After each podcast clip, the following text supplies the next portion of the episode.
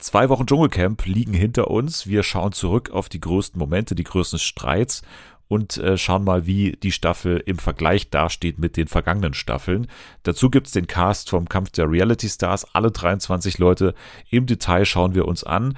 Es gibt eine kleine erste Review zu The Last of Us, die große HBO-Videospielverfilmung. Es gibt den neuen Bachelor. Und es gibt ein Spiel, Tatwort, wo wir drei, Nathalie, Jule und ich, äh, geheime Begriffe unentdeckt in die Folge einbauen müssen. Also alles das jetzt bei Fernsehen für alle. TV for everyone, we really love TV. Primetime, daytime series, even reality. It's TV for everyone, TV for everyone. Hallo und willkommen zurück bei Fernsehen für alle am Freitag in der großen Freitagsausgabe das merkt ihr am Freitag, an dem ihr euch hoffentlich befindet, zu dem ihr diesen Podcast hört und äh, natürlich auch gerne hört, denn heute sind wieder tolle Leute da. Ähm, die eine hat sich die andere gewünscht, so kann man das heute sagen. Die eine ist in dem Fall Jule. Hallo. Hallo. Ja, und du warst nach der letzten Aufnahme, hast du gesagt, könnte ich nicht mal wieder mit der Nathalie machen? Und dann habe ich gesagt, ja klar, dann machen wir wieder mit der Nathalie. Und jetzt ist auch Nathalie wieder hier. Hallo. Hallo, alles sehr nett. Das wusste ich gar nicht. ist das eine Lüge? Ist eine erfundene Doch, Story? Stimmt. Okay.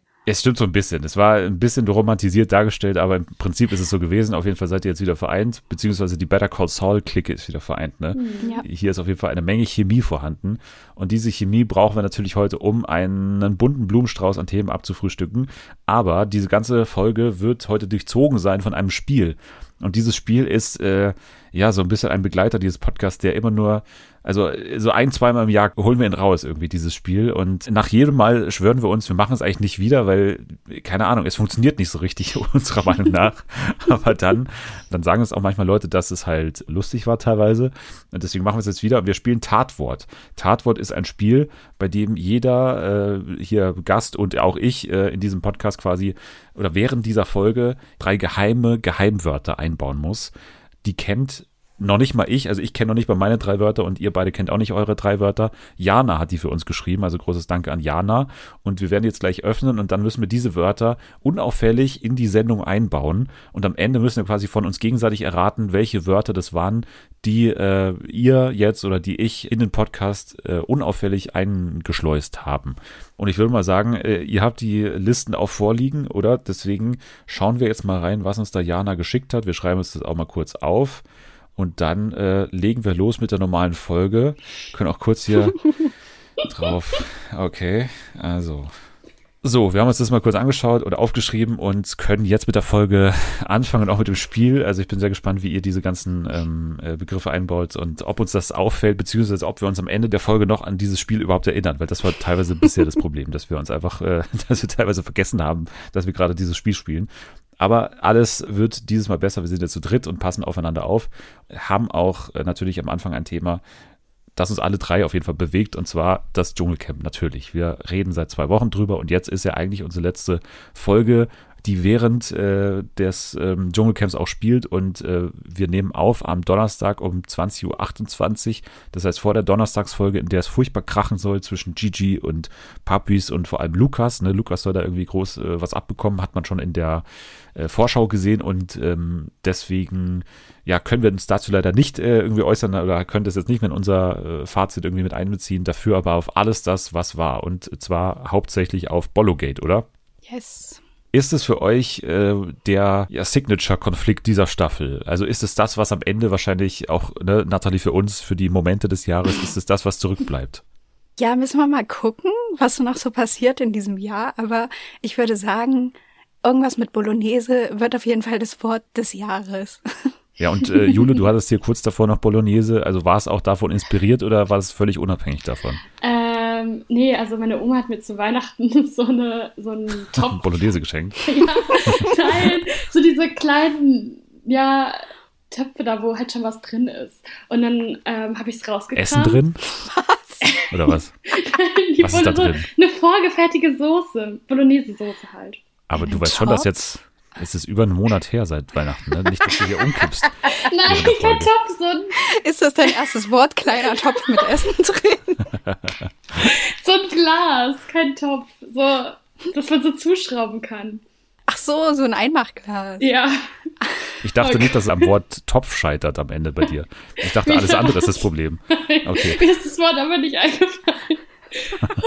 okay, ja. Puh, ja. Also für mich ist es tatsächlich äh, der Signature-Konflikt oder für mich ist es auch ein bisschen das, was am Ende die, die Stinkejacke sein wird, also dieses Symbol für diese zweite Woche jetzt auf jeden Fall, weil für mich ist es genau das, was ich an Trash-TV liebe, dass es halt an kleinen Sachen so durch die Decke geht. Ne? Also ein, ein, und vor allem, ja, man muss ja nochmal überlegen, wie überhaupt alles losgegangen ist. Losgegangen ist es ja mit Pizzagate, ne? Und Pizzagate ist ja so losgegangen, die beiden hatten Hunger, ne? Die haben ja die ganze Zeit über Hunger geredet und dann mussten die so ganz spät, also Gigi und Cosimo mussten dann ins Dschungeltelefon, wollten eigentlich schon schlafen gehen. Und dann ging es doch noch auf Schatzsuche. Und dann gab es diese schöne ethische Fragestellung, Pizza essen oder die paar Eier ins Camp mitnehmen. Und äh, das ist ja eigentlich so ein typisches äh, Reality-Hilfsmittel. Ne? Also so die Leute vor eine Auswahl stellen und dann schauen, was passiert. Und dass dann daraus sich das so entwickelt, dass dann Claudia so böse auf die beiden ist, dass sie sich dann an den Recht und in ihrer Schatzsuche, dass sie das dann aufgreift und sich dann wirklich äh, da so äh, mit Jamila zusammen da verschwört gegen die beiden und dann so einen Prank versucht. Das war ja alles nicht abzusehen, aber es war halt alles ausgehend davon, dass Gigi und Cosimo irgendwann Hunger hatten. Ne? Und das muss man sich mal vorstellen. Also es war eine sehr schöne Kette Kettenreaktion, finde ich zumindest. Und das hat äh, alles sehr gut funktioniert, auch wie das RTL bzw. die Produktion dann vor Ort so auch in den ganzen O-Tönen und so nochmal aufgegriffen hat, wie es auch Sonja und Jan auch äh, in den äh, Verkündungen nochmal weitergetrieben haben. Ähm, das könnte ja so ein Moment sein, ne? wenn man jetzt über Momente überlegt, dann Sonja und Daniel quasi, wie sie Claudia darauf ansprechen, ne? Das ja. vielleicht. Claudia ist auch mein Patenkind und ich war ja in der ersten Woche eigentlich nicht so, ja, traurig darüber, weil ich fand sie eigentlich ganz witzig und ganz cool und ähm, habe auch nicht verstanden, warum sie so kritisiert worden ist.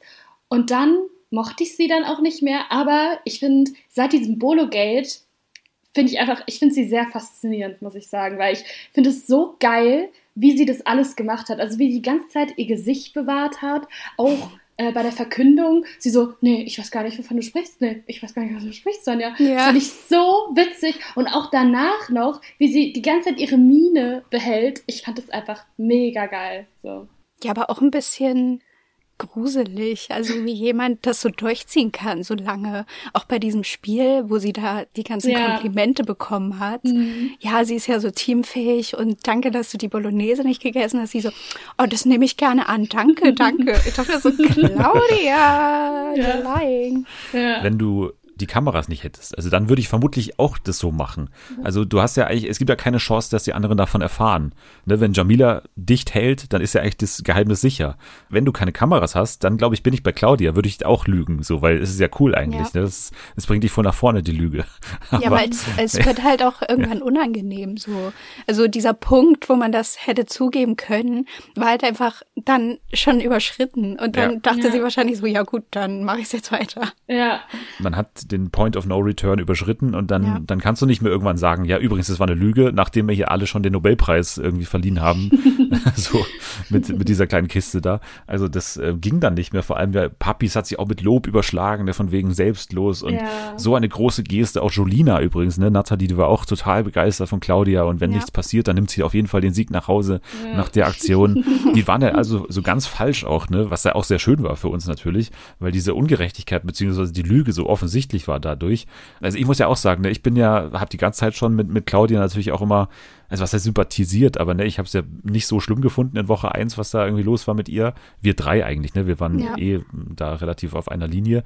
Also es hat mich dann auch nicht genervt, wie sie ist, sondern es ist eher so, ich bewundere auch eher dieses Teuflische an ihr und frage mich auch, woher das kommt, beziehungsweise man kann sich ja teilweise eben erklären, weil sie den Punkt dann irgendwie überschritten hat und weil der Prank halt einfach kein Prank war. Das muss man auch mal sagen. nee. Das ist ja, es ergibt ja gar keinen Sinn. Also Cosimo hatte davor schon ein schlechtes Gewissen, dem hat man keinen Arschtritt mehr geben müssen, sozusagen. Und Gigi ist so von sich selbst überzeugt, dass Claudia, die er davor sowieso nicht gemocht hat, dass sie ihm jetzt auch nicht irgendwie äh, sympathischer wurde dadurch. Also im Endeffekt hat sie sich einfach nur ins Ausgeschossen damit. Alleine auch, dass ausgerechnet sie das mit Gigi ja dann auch machen wollte und die ja eh nicht so ein gutes Verhältnis hatten Und er ja einer der wenigen war, der von Anfang an gesagt hat, ja, irgendwie, ich glaube, die ist nicht so, wie sie mal tut.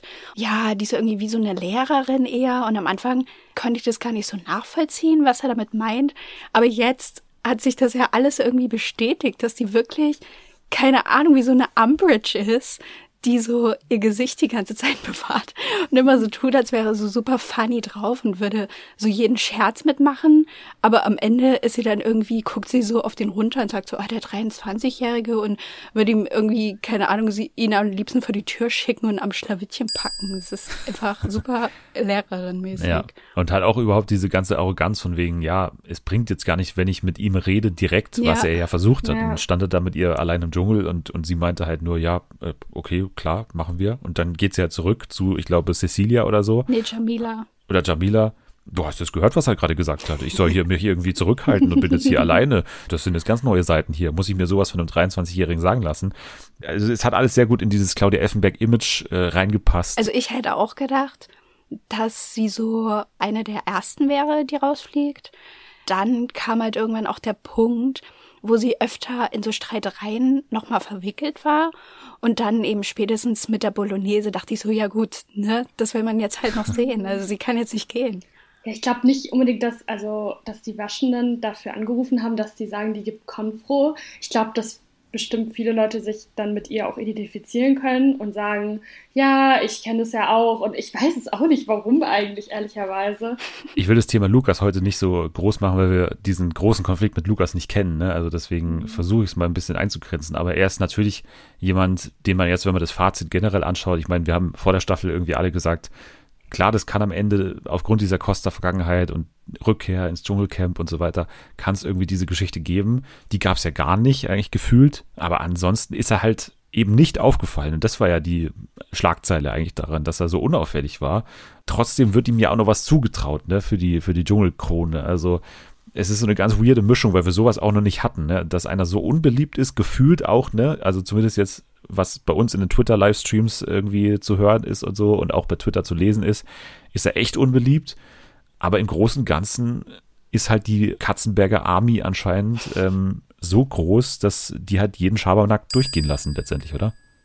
Ja, also ich weiß nicht. Ich weiß auch nicht, was das für eine Community ist. Also die müssen ja einen ganz komischen Humor haben auch dass die dann auch so denken, ah ja, wenn die Daniela, wenn die das in ihrer Story hat und da immer Werbung macht für ihren, für ihre griechische Cannelloni, dann, dann müssen wir da helfen und es wäre doch so toll und so witzig. Also ich verstehe das irgendwie nicht so selbst, wenn man irgendwie die Familie so ein bisschen verfolgt und Daniela Katzenberger vielleicht ganz cool findet, immer noch nach 20 Jahren. Selbst dann verstehe ich nicht, dass man unbedingt diesen Mann ins Finale bringen will oder sogar zur Krone im schlimmsten Fall. Ja, es ist ja nicht mal äh, dieses typische, ja, der ist immer nett zu allen und ähm, ist versucht immer zu schlichten, ist gut in den Prüfungen. Also das ist es ja nicht mal. Also ich meine, der Lester, der fällt jetzt auch nicht so extrem auf, aber immer wenn er auffällt, dann ist er ein bisschen seltsam, ein bisschen komisch und auch nicht so ein riesengroßer Sympathieträger. Und er ist jetzt auch nicht so Philipp oder sowas, wo man sagt, ah ja, das ist doch ein hübscher Junge, für den rufe ich an. Also das ist er auch nicht. Aber ich verstehe es auch trotzdem nicht, weil er ist wirklich, er macht wirklich gar nichts gefühlt. Und das, ich meine, bei den GZSZ-Jungs, äh, ne, die waren in den letzten Jahren auch dabei, die haben auch nichts gesagt, aber die waren wenigstens alle eigentlich immer recht sympathisch. Und bei Lukas, der ist einfach nur ein Weirdo. Und Jana, ne, die ja hier sowohl unsere Begriffe geschrieben hat, als auch natürlich Patin von Lukas mhm. Cordalis ist, die hat natürlich auch eine Reise durchgemacht und hat ihn sehr lange verteidigt und hat immer von, ja, auch davon gesprochen, dass es halt unfair ist, dass er nicht so gut vorkommt und natürlich, dass er anders auch wirken kann im Camp als bei uns jetzt, was ja auch stimmt, ne, muss man ja trotzdem noch sagen. Aber irgendwann hatte sie, und das ist ja, finde ich, das Spannende an unserem Promi-Paten-Programm, irgendwann auch den Mut verloren oder was weiß ich, oder die Lust verloren, ihn zu verteidigen und so. Und das ist ja nicht nur bei ihr so gewesen, sondern auch bei Selma, ne? da haben wir es ja auch schon thematisiert am Dienstag, dass halt, also, beziehungsweise bei Selma war schon sehr früh der Fall, dass sie da komplett ausgestiegen ist. Nach Folge 1. Nach Folge ja. 1. Ich bin am Ende. Ich bin am Ende. Man muss sagen, auch Ja Ner ne, ist auch äh, jetzt bei ihrer Cecilia auch ausgestiegen. Da war vor allem Ausgangspunkt äh, diese komische Szene, die jetzt zum Glück, muss man sagen, auch nicht jetzt so eine richtige Folge noch so bekommen hat, ähm, als auf einmal das komplette Camp also ihm mindestens gebasht hat, den Cosimo, ne? Also das war diese ganz komische Szene am Lagerfeuer. Er sitzt da, äh, da und äh, alle, also wirklich fast alle, bis auf Jana, die zu dem Zeitpunkt noch drin war. Julina, glaube ich, auch, hat, hat nicht so extrem jetzt geschossen, aber auf jeden Fall mal Lukas, Gigi, Cecilia. Puppies. Puppies hat er noch gesagt, ja. Und das war so ganz merkwürdig. Also, wie ist das zu erklären, dass man sich da ausgerechnet Cosimo rausgesucht hat? Also ich glaube, er ist wahrscheinlich ein einfaches Opfer, weil er so eine, also so ein lieber, netter Mensch ist, der niemanden was wehtun möchte. Das hat man auch gemerkt beim Pizzagate, dass er auch das total bereut hat und ein super schlechtes Gewissen hatte. Und er ist ein bisschen, ja, trotteliger und ja auch ein bisschen verpeilt. Und ich glaube, deswegen ist es ein leichtes Opfer, weil er auch nie was dagegen sagen würde. Ja, wahrscheinlich denken die dann auch so, das ist halt immer so der gute Laune-Typ. Und warum sollte der das jetzt irgendwie so ernst nehmen, wenn wir ihn da so ein bisschen dumm machen und äh, irgendwie mal nachäffen, weil er ist ja irgendwie schon auch so ein, ja, schon so ein Typ, der auch ein bisschen so eine Entertainer-Rolle immer hat. Dadurch ist es, glaube ich, irgendwie einfacher, so jemanden zu nehmen als eine Claudia Effenberg zum Beispiel. Ja, und er macht halt auch Witze auf seine Kosten. Ne? Der macht ja. sich auch selber mhm. mal zum Affen und so. Und das ist halt, das Schicksal, und das hat deswegen auch so hart gehittet, weil er es halt auch selber thematisiert hat, ne? In der ersten Woche noch, so dass er halt immer als Klassenclown irgendwie natürlich wahrgenommen wurde. Er hat immer alle entertained, aber am Ende war er der, der dann halt Ärger bekommen hat oder so. Und, und so ist es jetzt auch hier, beziehungsweise, ne, der es dann abbekommt am Ende, obwohl er letztendlich für die Unterhaltung sorgt. Und, und diese Geschichte, die sich bei ihm anscheinend in der Schule schon so äh, zugetragen hat, die kommt jetzt im Dschungelcamp eben wieder raus. Und deswegen hat es für mich auf jeden Fall, also schon mit dem meisten emotionalen Impact jetzt in dieser äh, zweiten Hälfte oder ganz äh, im Dschungelcamp auch äh, gehabt. Also Cosimo als, als tragischer Clown eigentlich, der am Ende dann nochmal diese Szene aus der Schule quasi durchleben musste am Lagerfeuer. Also das fand ich schon äh, heftig und vor allem eben so unerklärlich, wie dann so ein Gigi, von dem man irgendwie gedacht hat, okay, der kommt äh, mit dem Cosimo ganz gut aus. Diese Bromance ist vielleicht nicht ganz eine Bromance, weil es irgendwo auch eine Zweck, vielleicht nur so eine Zweck-Bromance, würde man bei, bei Love Island vermutlich sagen. Dass dann auch so eine Cecilia da so auf einmal sie so hinreißen lässt und komplett abzuledern ja. über Ideen, ne? Also das, hat er dann auf einmal gar nicht mehr aufgehört. Und auch Papis, ne, der ein völlig friedlicher Typ war, hat auf einmal alles rausgehauen und es war so komplett ja. aus dem Nichts. Also man hat es nicht verstanden. Ja. Aber es war eine Szene, die auf jeden Fall im, im Kopf bleibt und eine, die vermutlich auch Cosimo hoffentlich bis ganz nach vorne befördert. Also bei mir ist ja vor allem nachdem Jana ausgeschieden ist, muss ich sagen, aber auch davor schon Cosimo mein, mein großer zweiter Favorit. Und äh, wenn man jetzt so denkt, okay, Jamila oder Cosimo am Ende, am, am Sonntag vermutlich vorne, vielleicht, ne, wir kennen den Faktor Cordalis und Katzenberger nicht, aber wenn man jetzt sich zwischen den beiden entscheidet, würde ich eher zu Cosimo tendieren. Wie ist gerade eure Stimmung bei den beiden? Also bei mir schwankt es irgendwie immer so. Ich hatte irgendwie Tage, wo ich so dachte, ja, Cosimo wird auf jeden Fall gewinnen und ich würde es ihm auch einfach gönnen, so, weil der einfach so viel zur Unterhaltung in dieser Staffel beigetragen hat. Also ob nun für die Zuschauer oder einfach für die anderen Camper. Aber Jamila hat, glaube ich, auch eine richtig krasse Fanbase aufgebaut in dieser Staffel. Ja, bei mir schwankt es auch zwischen den beiden hin und her. Also ich hatte letzte Woche ja auch gesagt, dass die beiden meine Favoriten sind und es ist auf jeden Fall auch geblieben. Ich denke mir immer nur so bei Cosimo, also ich finde den toll, ich finde den mega witzig, der hat so ein gutes Herz, so sympathisch, auch zusammen mit Jamila, also in Kombination. Aber ich denke mir, Cosimo, der ist halt noch ein bisschen verwertbarer für RTL. Also der hat ja auch The Real Life und der kann, glaube ich, noch super viele Formate mitmachen. Und bei Jamila weiß ich halt nicht. Also die kann halt dann irgendwann zu Promi Big Brother gehen, aber sonst sehe ich da irgendwie nicht so ein Format, außer man macht halt eine Sendung mit ihr, aber wahrscheinlich wird es dann auch nicht so passieren. Deswegen bin ich gerade ein bisschen mehr bei Jamila gerade, glaube ich. Ja, aber ich finde, das kann am Ende nicht der Grund sein. Also finde ich jetzt, um mitzufiebern. Also ich weiß nicht, äh, ich mache mir jetzt nicht so Gedanken um die Zukunft der Leute. Also ich, ich finde, es sollte dann schon am Ende irgendwie diese zwei Wochen im, im Vordergrund stehen. Und, und da finde ich, kann man mit beiden am Ende leben. Also ich werde jetzt auch nicht traurig sein, wenn mhm. Cosimo da am Ende Zweiter wird und, und Jamila Erste. Also ich finde Cosimos Geschichte im Dschungel ein bisschen runder, auch weil er einfach neue, also für mich neue Geschichten erzählt hat und äh, ich wirklich ein anderes Bild von ihm habe. Bei Jamila ist es eigentlich nur noch mal intensiver geworden, was ich schon durch die Dschungelshow eh von ihr verstanden habe. Also, dass es eine sehr starke Person ist und äh, mit einer sehr tragischen teilweise Vergangenheit, aber die dann halt das Beste draus macht und sehr trocken und, und äh, sehr humorvoll äh, eben ist. Aber wie gesagt, das hatte ich davor auch schon, das Bild von ihr. Ich glaube schon, das große Publikum hat das jetzt auch gecheckt so. Aber für mich war Cosimo eine größere Überraschung und war die Entwicklung über die zwei Wochen hinweg runder als bei Jamila. Aber auch nur halt Mühe. Mhm. Jetzt ist natürlich eine noch in der Verlosung und zwar, äh, beziehungsweise wenn man generell mal zurückschaut, eine, die auch auf jeden Fall auch im Dschungelcamp war, und zwar Jolina, Nathalie. Yes. Äh, wie zufrieden bist du? Also du warst ja am Anfang, ne, hast du ein bisschen gehadert mit dem Los, ne? Mhm. Aber jetzt nach den zwei Wochen, ich glaube, sie hat sich jetzt auf jeden Fall nicht irgendwie negativ irgendwie ausgezeichnet, deswegen wirst du jetzt nicht ne irgendwie negativ überrascht sein. Aber bist du auch so richtig jetzt Jolina-Fan und wirst jetzt da auch noch länger dranbleiben an dieser Person nach dem Dschungel? Puh ja, gute Frage. Ich glaube, ich werde ihr schon noch eine Weile folgen, so, weil, ne, jetzt, ich folge den eh allen. Jetzt muss ich, kann ich auch noch dranbleiben und kann bei jedem mal gucken, was noch so passiert. Aber ich weiß jetzt nicht, ob ich jetzt irgendwie jede Woche ihren Podcast höre oder so. Also ich glaube, so weit geht die Liebe dann nicht. Aber ansonsten bin ich echt zufrieden so mit ihr. Es hat, sie hatte immer so ein paar Folgen, wo sie nicht so wirklich vorkam. Und dann dachte ich mal so, ah, vielleicht wird es doch ein bisschen eng für sie, dass sie zu wenig auffällt. Und ich glaube, so ein guter Turning Point war dann, wo sie diese Essensprüfung hatte mit Markus, wo sie ja wirklich alles gegeben haben und alles gegessen haben. Die Prüfung, die sie in diesem Maulwurfshügel hatte, die fand ich auch echt gut. Also so war halt ein bisschen langweilig, weil es einfach dunkel war, so. Aber da hat sie sich irgendwie auch gut geschlagen und war auch sogar noch schlagfertig zu Jan, als er da so einen komischen Witz gemacht hat.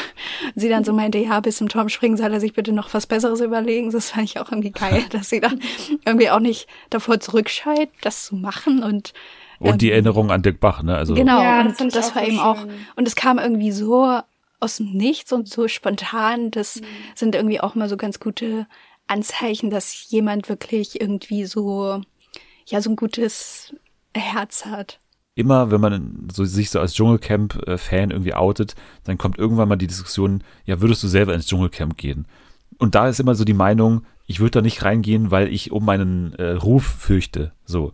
Und mhm. ich sage dann immer, du bist selber dafür verantwortlich, ob du danach dich noch irgendwo sehen nee. lassen kannst oder nicht. Und ich finde, dass sie jetzt zum Beispiel ein perfektes Beispiel ist, die hat da irgendwie alles mitgemacht, die hat die Sachen gegessen, die hat die Dschungelprüfung gemacht, hat ganz normal mitgespielt, hat sich jetzt nicht verweigert, so Aurelio-mäßig, kann sich aber trotzdem noch genauso sehen, also hat jetzt für mich keine Rufschädigung dadurch irgendwie jetzt so erfahren. Also die ist, finde ich, genauso drauf wie vorher, finde ja, ich zumindest. Finde ich auch. Ja. Bei Papis würde ich in eine ähnliche Richtung gehen, also ist halt bekannter geworden, hat seine Geschichte erzählt, hat auch immer mitgemacht, hatte in der Woche zwei dann schon so ein paar Szenen, wo ich vor allem mit meiner Jana-Brille natürlich auch drauf schaue, ne? die hat er nicht trommeln lassen, solche Geschichten, da war ich schon ein bisschen äh, sauer dann natürlich auch.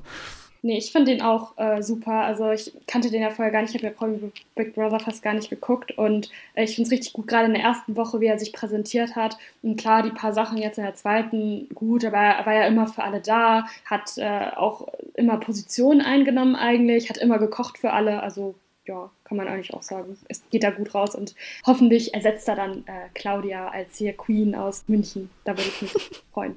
Als letzter vielleicht noch äh, Gigi, also ich meine, wir haben ihn alle gekannt, wir haben alle, ich weiß noch hier in der Vorbesprechung, Nathalie, wir saßen hier mit, mit Jana, da haben wir ihn so ein bisschen übersprungen, weil wir eh jetzt nicht wussten, was wir konkret noch zu ihm jetzt so vorbereitend sagen sollen, weil irgendwie alle, die diesen Podcast hören, kennen ihn auf jeden Fall und alle, die ihn eben nicht kannten, die haben ihn jetzt kennengelernt.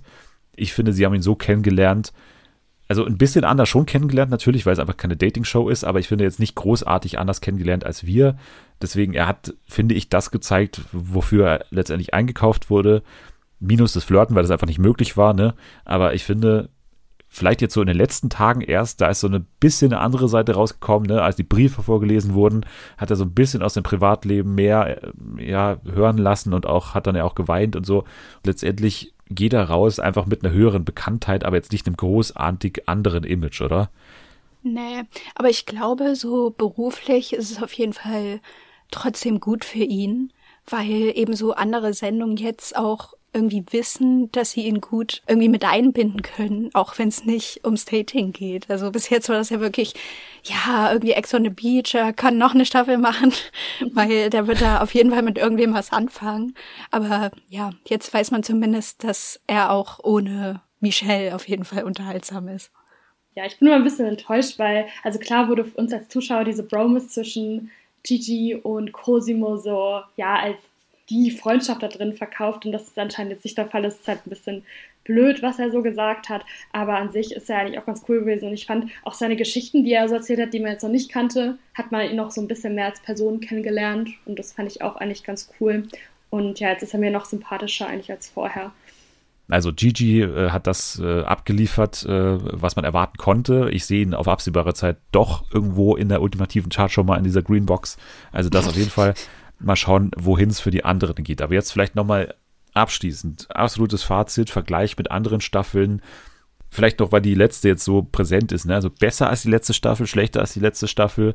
Und äh, kommt sie, weiß ich nicht, Top 5, Top 3 oder so. Wo, wo steht sie für euch? Also ich kann jetzt nicht sagen, dass es irgendwie meine drittliebste Staffel oder so, keine Ahnung, weil ich habe gar nicht so ein Erinnerungsvermögen. Das ist einfach alles weg, was da so passiert ist. Aber ich hatte auf jeden Fall mehr Spaß, noch mehr Spaß, muss man sagen, als an der letzten Staffel, obwohl die schon gut war. Und mir ist es auch noch nie so schwer gefallen, irgendwie so einen richtigen ja so festzulegen, wer auf jeden Fall gewinnen wird. So bei anderen Staffeln, da war das teilweise so richtig schnell irgendwie abzusehen, dass irgendwie ein Prince Damien gewinnen wird, weil die anderen einfach alle unsympathisch waren oder langweilig oder nichts gemacht haben. Und in dieser Staffel waren einfach so viele verrückte Charaktere auch so auf einem Haufen.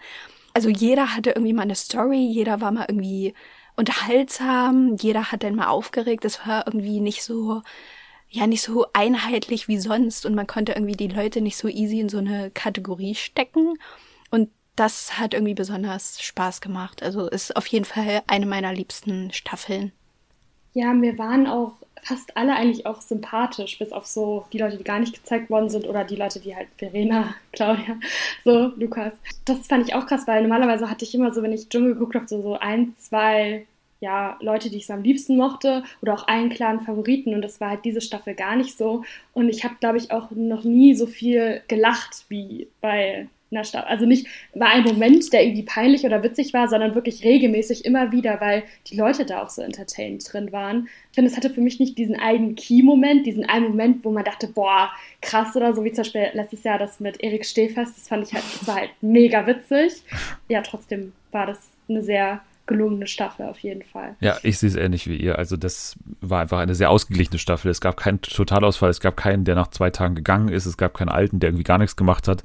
Markus, ne, selbst als der jetzt der unauffälligste, war dann trotzdem irgendwie noch ein Charakter da drin oder hat noch so ein paar Gags ja. abbekommen von Sonja und Jan und ja, der war auch irgendwo sympathisch oder war zumindest irgendwie, ne, man, man hat den irgendwie wahrgenommen auf jeden Fall, man konnte den irgendwie einordnen.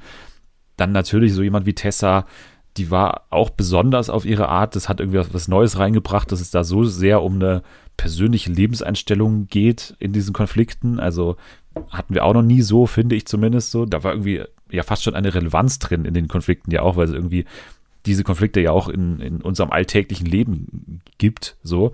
Und deswegen fand ich das auch noch spannend.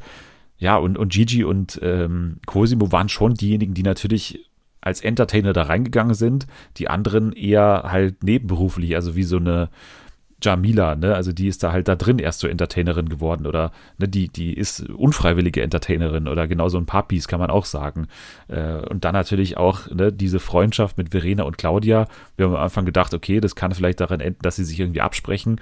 War dann gar nicht so, war eher so, dass es so eine Art Sommerhausgefühl mit reingebracht hat, weil die da irgendwie so immer so ein Team waren obwohl die jetzt auch nicht die dicksten Freundinnen sind, aber trotzdem dann irgendwie da drin so ein Team gebildet haben, was für die erste Woche sehr, sehr förderlich war, weil die sich dann irgendwie sehr sicher immer gefühlt haben.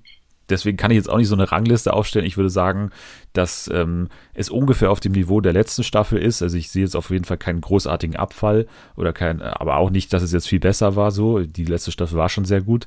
Ja, kann man auf jeden Fall nicht von einer Enttäuschung sprechen und das ist ja das Wichtigste. Jetzt noch vielleicht abschließend Jan Köppen als neuer Moderator, ne, war dabei übrigens.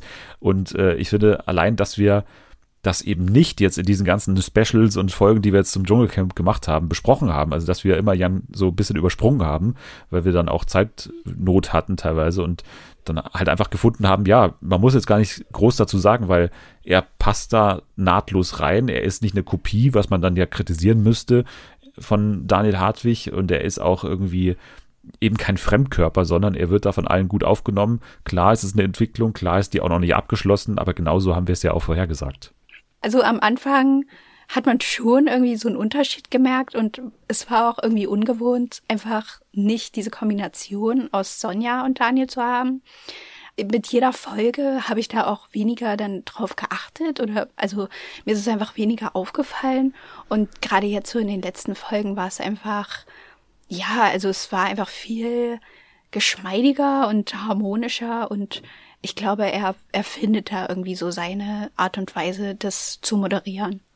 Ja, und ich finde es auch gut, dass er so sein eigenes Ding macht und nicht irgendwie versucht, Daniel Hartwig nachzumachen, sondern er hat seinen eigenen Humor entwickelt.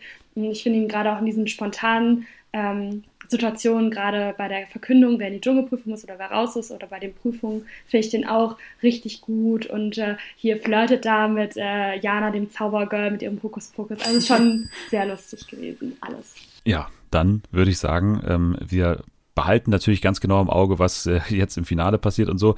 Ihr könnt uns natürlich auch jeden Tag live hören bei Twitter unter @derlesterdödel. Da gibt es immer immer nach den Folgen einfach äh, Livestreams. Ich denke mal, das werden wir noch bis zum Finale, eventuell sogar bis zum Wiedersehen noch durchziehen und äh, deswegen erfahrt ihr da sowieso immer noch viel aktueller, natürlich, wie wir zu den einzelnen Folgen stehen, aber das war jetzt mal unser großes Fazit und ich glaube, damit kann man es auch dann so stehen lassen. Also Dschungelcamp 2023 Haken dran und äh, ja, ein Stempel von uns, äh, Gütesiegel, Fernsehen für alle, absolut verdient.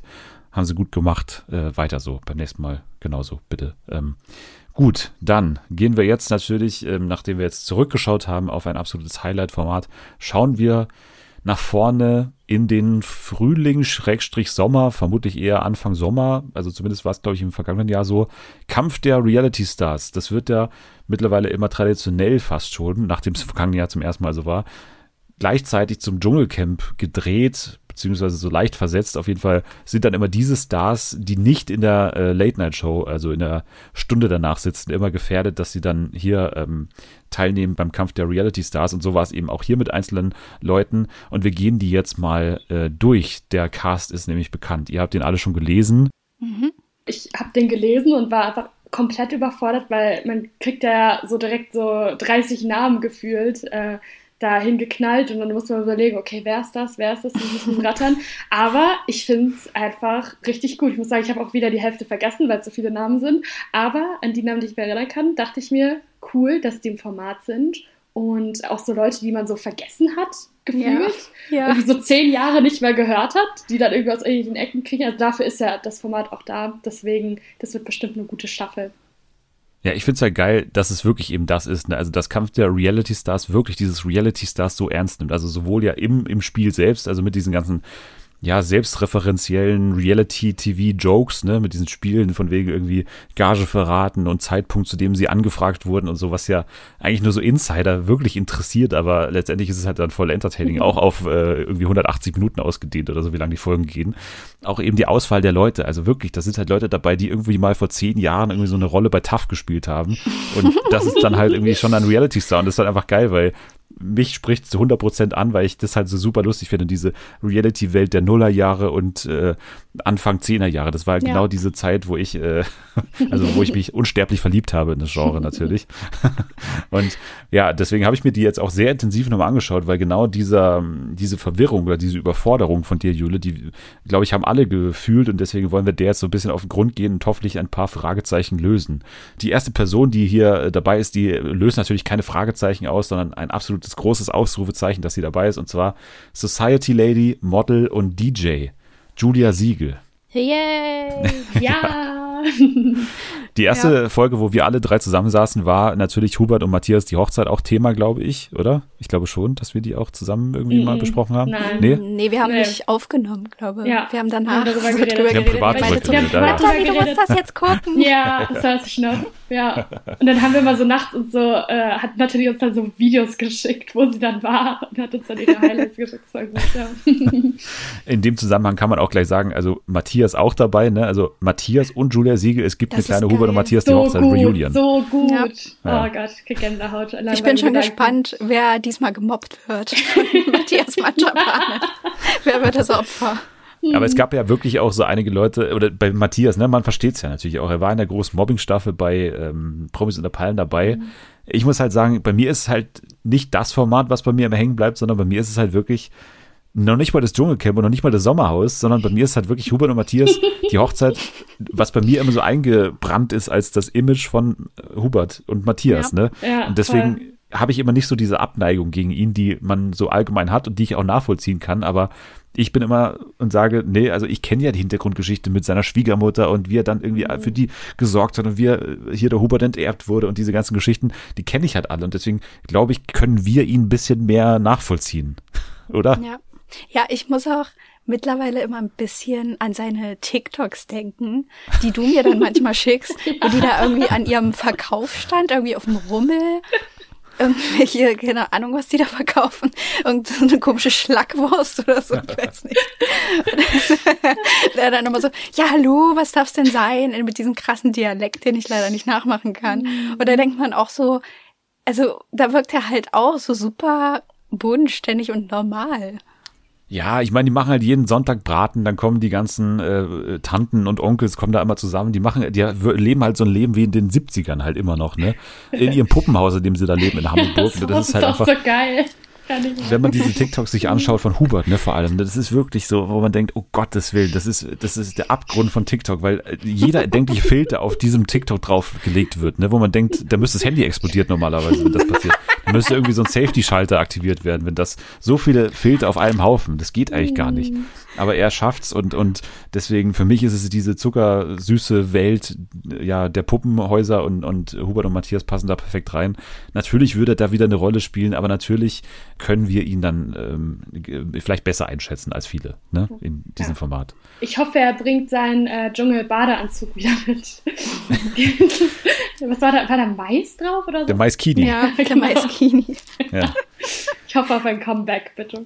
Ich habe mich ja auch so ein bisschen durch alle Kandidaten, vor allem durch die Wikipedia-Seiten so ein bisschen gekämpft auch und äh, vor allem bei Matthias ist das spannend, ne? Der ist halt jetzt auch seit über zehn Jahren im Geschäft, angefangen 2011 mit Ab ins Beet. Neben Promis unter Palme natürlich auch die Festspiele der Reality Stars. Promi-Boxen gegen Julian F. M. Stöckel, das große Diven-Duell, wenn wir uns daran noch erinnern. Mein Favorit natürlich auch der Supermarkt-Quiz 2021. Also er hat einiges mitgemacht. Deswegen äh, hier angekündigt als Drama-King übrigens, ähm, äh, Matthias Manjapane.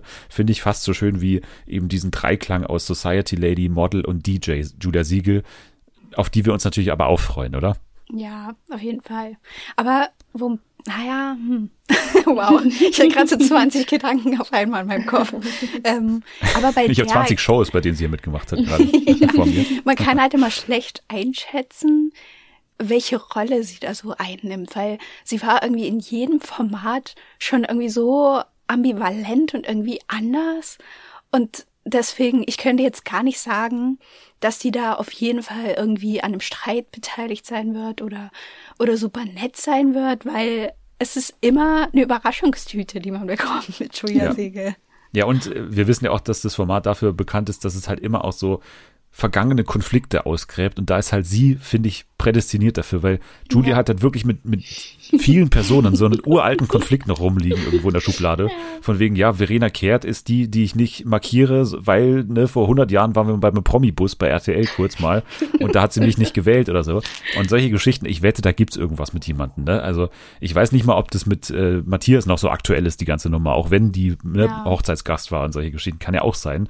Aber allein ihre Vergangenheit 1999, die Heimvideosendung Schwupps moderiert zum Beispiel, oder auch äh, Top of the Pops bei RTL, die Chartshow Powered by McDonald's bei Pro7, äh, 2004 die Hausbau-Promis schuften für den Red Nose Day, das große Prominententurnen im ZDF 2006, äh, 2007 der Club der Ex-Frauen mit Claudia Effenberg und Maya von Hohenzollern, Was? The Dome, Stars of Ice, Julia in Love, die Dating-Show bei Pro7 hat sie auch gemacht, ne, wo sie äh, einen Mann gesucht hat.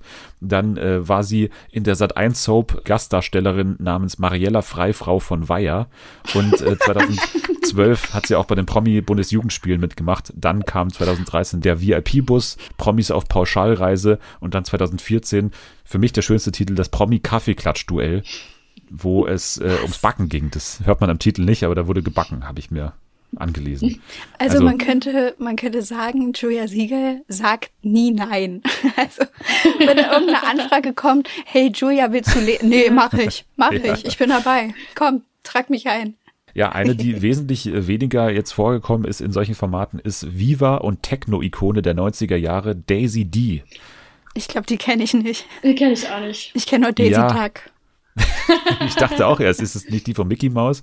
Ich kenne sie, glaube ich, vom Sehen, aber sie hat auf jeden Fall, ne, Viva halt äh, in den 90ern moderiert, äh, Viva Ritmo, dann irgendwie sehr schnell auch ins Telefonquiz-Business eingestiegen bei Hamburg 1, 2009 dann Viva Fashion Tricks moderiert und auch bei Joyce kurzzeitig mal gearbeitet mit Pick Up Follow the DJ.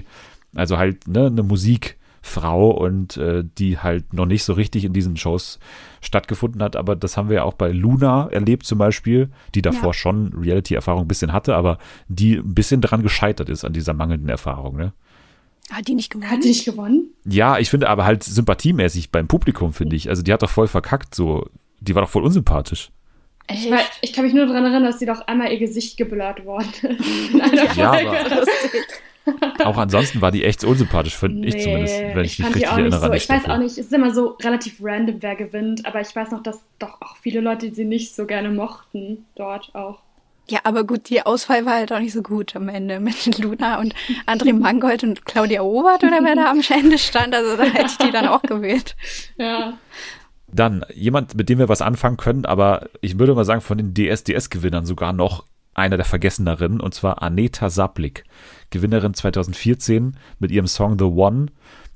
Schön auch der, der Fakt, der bei Wikipedia dahinter steht. In 18 von 20 Städten wurde die Tour im selben Jahr abgesagt. Also im Jahr, wo sie oh die SDS gewonnen hat, oh Mann, sind nur zwei äh, Städte überhaupt bespielt worden. Sie war 2016 dann auch noch bei Dance, Dance, Dance, bei der Tanzshow, wo man im Paar antreten musste. Und da ist sie zusammen mit Menderes aufgetreten. Ah und ist 2017 beim polnischen Vorentscheid für den ESC gescheitert. Ja, die Story kenne ich auch noch. Ja. Mhm. Zu ihr kann man irgendwie fast gar nichts sagen, weil ich kenne sie kaum. Also, also ich kannte ja. mal eine, die mit ihr irgendwie eng befreundet war.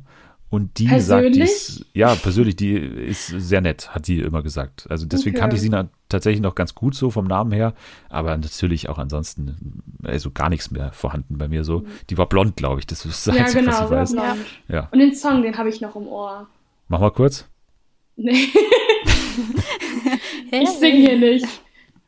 Okay. Ich singe hier nicht. Aber ich habe es doch nicht. so ungefähr im Ohr. Es war so ein Party-Hit. Also es war so ein bisschen poppiger. Ich weiß gar nicht, ob Dieter das auch war das nicht, hat. War das nicht auch ein bisschen ähm, so abgekupfert von diesem Euphoria vom ja. Eurovision? So in dieser ja, Zeit? Ja, so in die Richtung. Wir werden sie auf jeden Fall näher kennenlernen am äh, Traumstrand äh, in der thailändischen Sala natürlich. Aber die nächste, die kennen wir, glaube ich, noch ein bisschen äh, ja, intensiver und zwar Ingrid Pavic, hier angekündigt als Reality-Tollpatsch und Zuschauerliebling. Geil. Ey, da bin, ich, da bin ich wirklich ja. fast aus dem Bett gefallen, weil ich habe mir das morgens so angeguckt und vor zwei Wochen oder so habe ich mich noch mit meiner Schwester über die unterhalten. Ich habe keine Ahnung, wie wir da drauf gekommen sind, aber wir haben ja damals immer zusammen Big Brother geguckt und das war ja, glaube ich, so ihr erster TV-Auftritt oder so mit der erste. Und da kommen wir irgendwie immer wieder drauf, weil das so lustig war damals mit der. Da mussten die irgendwie so Songs auswendig lernen und dann so eine Performance machen in dieser Live-Show. Und Ingrid, die lispelt ja auch so ein bisschen und dann hat die irgendwie, ich will keine Schokolade bekommen. Und hat dann immer, jeden Tag hat die geübt, jedes Mal, ich lebe unerhört solide. Übelst krass gelispelt und meine Schwester und ich machen das bis heute manchmal, wenn wir drauf kommen, dass wir random anfangen, im Lispelton dieses Lied zu singen, einfach wegen Ingrid. Ich dachte erst, es ist Ingrid und Klaus Ingrid, aber die ist ja schon tot. Ne? Ich dachte erst mal, wow, weil ich kannte nur den Namen gar nicht mehr. Nee, ich kannte den Namen nicht mehr. Ich, ich weiß, wer sie ist. Ich kenne ja. sie tatsächlich eher von TAF. Da ist sie Echt? nämlich, hatte sie den ersten Auftritt bei 2008, äh, ließ sich live die Lippen aufspritzen, steht bei Wikipedia. und ich erinnere mich noch dran. Ne? Das war doch, war das nicht auch hier bei TV Total damals auch großes Thema? Ich glaube nämlich schon. Big Brother 2011, 120 Tage da drin gelebt. Bushido hat sie online beleidigt, Ingrid klagte und bekam 10.000 Euro, steht noch dabei. Also auch das ist passiert. Ja, das war wahrscheinlich gar nicht mehr auf dem Schirm. So. Aber das war doch die Cosimo-Staffel Big Brother dann wahrscheinlich, oder? 2011 war das die gleiche? Nee, das war noch früher. Ja, aber dann könnte ich mir diese Bushido-Connection erklären, dass irgendwie Bushido so. halt wegen Cosimo die Sendung geschaut hat und dann sie eventuell beleidigt hat, aber ich weiß nicht, ob das alles zusammenhängt. So mhm. tiefgehend war meine Recherche dann auch wieder nicht. Auf jeden Fall 2012 Ingrid auf der Suche nach dem Glück bei RTL 2 und 2013 Wild Girls auf High Heels durch Afrika. Da war sie natürlich auch am Start. Und das ist die Connection zu einer anderen Frau, zu der wir jetzt gleich mal springen, und zwar zu ich muss schauen, wie sie hier angekündigt ist in der großen Liste. Genau. Reality Queen, Sarah Knappig. Natürlich, die war nämlich auch in dieser Show, Wild Girls auf High Heels durch Afrika 2013. Und ich wette, dass das auch noch ein Konflikt ist, der irgendwie besteht aus dieser Show und dass deswegen beide zusammen hier gecastet sind. Aber natürlich, ähm, Sarah GNTM 2007, die Model WG 2010 und dann natürlich Ich bin als da holt mich hier raus, was ich gar nicht mehr auf dem Zettel hatte, dass sie natürlich danach durch sämtliche Shows im gleichen Jahr gezerrt wurde. Und zwar hat sie die Oscar-Nacht zusammen mit Frauke Ludwig moderiert. Was? Hey, geil! Ja. Das hätte ich gerne gesehen. Eine richtig wilde Entscheidung gewesen damals. Und sie hat live ihren Führerschein bei TAF gemacht. Oder nicht live, zumindest sie, sie hat ihn halt quasi bei TAF gemacht, ja, ihren Führerschein. Die, die Führerschein-WG, die es jetzt immer noch gibt. Ja, stimmt. Wahrscheinlich war es die Anfangsphase davon, ja. ja. Mhm. dann war sie Coach bei Das Model und der Freak. Dann 2015, ich bin ein Star, lasst mich wieder rein. Hat sie auch mitgemacht, ja, irgendwie auch dritter Platz gewesen. Dann saß sie 2016 in der Jury der Handtaschen-Weitwurf-Weltmeisterschaft, stand hier dabei. Was? Unter dem Pseudonym Goldregen veröffentlichte sie 2016 bei Contour Records ihre erste eigene Single namens Schwüm. Schwüm. Wofür steht das? Ja. Keine Ahnung, also es ist keine Abkürzung, es ist klein, also es ist so ganz normal wie ein Wort geschrieben, also nicht irgendwie groß geschrieben wie so ein. Ist es Elbisch oder sowas? Simlisch. Ich, ich, weiß nicht. Schwüm. 2017 Promi Big Brother, 2020 Match Promis auf Datingkurs und 2020 auch noch Like Me I'm Famous natürlich, wo sie sich ja. auch wieder mal nicht mit rumbekleckert hat. Stimmt, da war sie auch so gut. Oh, geil ja, freue mich. Ich habe ein bisschen Angst, dass sie wieder zum Mobbing-Opfer wird, weil fast in jedem Format, wo ich sie gesehen habe, ist sie immer so der Buhmann. Und ich habe ein bisschen Angst, dass sie da so extrem gemobbt wird. Ja, vor allem Sarah Knappig und Julia Siegel, also Huiuiui. Also, jetzt auch ein bisschen, weiß ich nicht, ob da irgendwie am Ende wieder ein großer Eklat ist und dann darf die Staffel nicht ausgestrahlt werden ja. oder so. Ja, ich habe eher Angst vor Hubert und, und Sarah auch ein bisschen, ja. aber mm, das, das, ist auch, äh, nicht Hubert, Matthias natürlich, sorry. Ja. Hubert war ja schon beim Kampf der Reality Stars, wenn sich einige Folge erinnern. Erste Folge der ersten Staffel, sofort oh, wieder ausgezogen. Also dann neben äh, Ingrid Pavic natürlich noch dabei Sänger und Songwriter Percival Duke. Kennt ihr den noch? Ich bin mir unsicher. Gib mal, sag mal, was der so gemacht hat. ja, der war 2013 bei Promi Big Brother. Er ist vor allem auch halt Sänger, ne? Also war äh, im Titelsong von Bärbel Schäfer, den hat er beigesteuert zum Beispiel. Und dann Alter. hat er auch mal eine ESC-Bewerbung äh, abgeschickt Ach, an der. Äh, ja, Big ja, ja, Girl. Ja. War der nicht irgendwie The Voice of hab, Germany? Ja, hm. stimmt. Aber ich habe irgendwie im Hinterkopf, dass er auch relativ unsympathisch war bei Promi Big Brother. ja, ich, ich habe auch irgendwas im Hinterkopf, aber ich weiß auch nicht, ich kann ihn auch nicht mehr so genau zuordnen. Ich glaube, ich habe ihn mal singen hören und so. Ich kenne ihn ziemlich genauso, wie er singt und so, aber ich habe ihn nicht mehr so im, im, im Sprechen, habe ich ihn nicht mehr so vor Augen und bin gespannt, wie er sich da zeigt, weil ist ja auch einer, der jetzt da gar nicht eigentlich so reinpasst, aber irgendwie dann auch schon natürlich, weil Ne, ist halt so eine random Person einfach, die da mitmacht. Und das, das, finde ich halt lustig. Ist genau mein Humor. Dass er halt der Background-Sänger von Betty Midler und Michael Jackson bei Wetten Das war und von Robbie Williams und Cher bei Harald Schmidt und jetzt einfach bei der Reality Stars rumeiert. Also finde ich sehr schön. Ja, der nächste Urbachelor Paul Janke. Natürlich auch ein Riesen-Get für die Show, glaube ich, oder? Bestimmt Geil. auch einer mit der meisten Gage, würde ich mal sagen. Ja, glaube ich ja. auch. Also da, ich glaube, der bekommt auch irgendwie einen besonderen Auftritt oder der wird ja irgendwie, ja. keine Ahnung, für den denken sie sich bestimmt irgendwas aus. Ja. ja, es ist ja schon die Anfangsmannschaft auch bekannt, ne? Dieses Foto, das sind ja die ersten und da mhm. ist Paul, glaube ich, dabei, oder? Mhm. Ich glaube schon, so. ne? Also der ist von Anfang an dabei. Nee, ich freue mich auch so sehr, ihn zu sehen und nicht mal die ganze Zeit hinter der Bar. Also ich sehe ihn ja seit ein paar Jahren nur hinter der Bar stehen als Barkeeper. Und ja, vielleicht kriegt er auch einen Love Interest. Ich weiß ja gar nicht, ob er Single ist gerade. Ja, das will er ja seit Jahren nicht sagen, ja, das immer so unangenehm bei mm, Frau. Ja, ne, das ist mir ein bisschen unangenehm, aber ähm, ja, der ist einfach so ein sympathischer Typ und ich würde auch mal sagen, das ist auch ein typischer Gewinnertyp. Also ich glaube, wenn er sich nicht komplett falsch da anstellt, weil ich meine, da sind ja auch immer die Sportspiele relativ wichtig und ich glaube, da kann er sich bestimmt auch gut schlagen. Apropos Schlagen, 2019 schlag den Star gegen Lukas Cordalis, ne? verloren sogar. Was? Ja. Ja. Oh mein Gott. Das ist schon ein ja, bisschen peinlich. Er ist natürlich auch eine ja, Konkurrenz für viele und deswegen kann er auch äh, also rausfliegen so. Ja, ich meine, Fußballprofi gewesen, ne, muss man auch mal sagen. Hm. Dann Bachelor 2012, äh, danach sofort äh, das Dance-Projekt Master Blaster, also seine eigene Dance-Single irgendwie gemacht.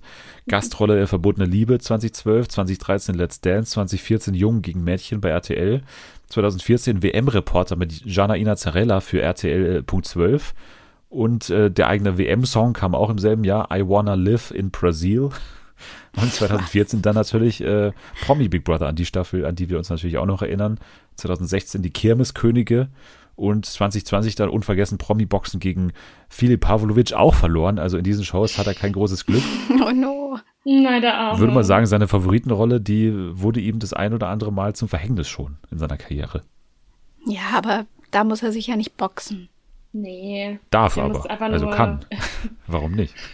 ja, muss irgendwie in welche Behälter spucken oder sowas. Das kann er doch nicht. Ja. Orangensaft. Spucken. Ja, genau. In Münder. ja.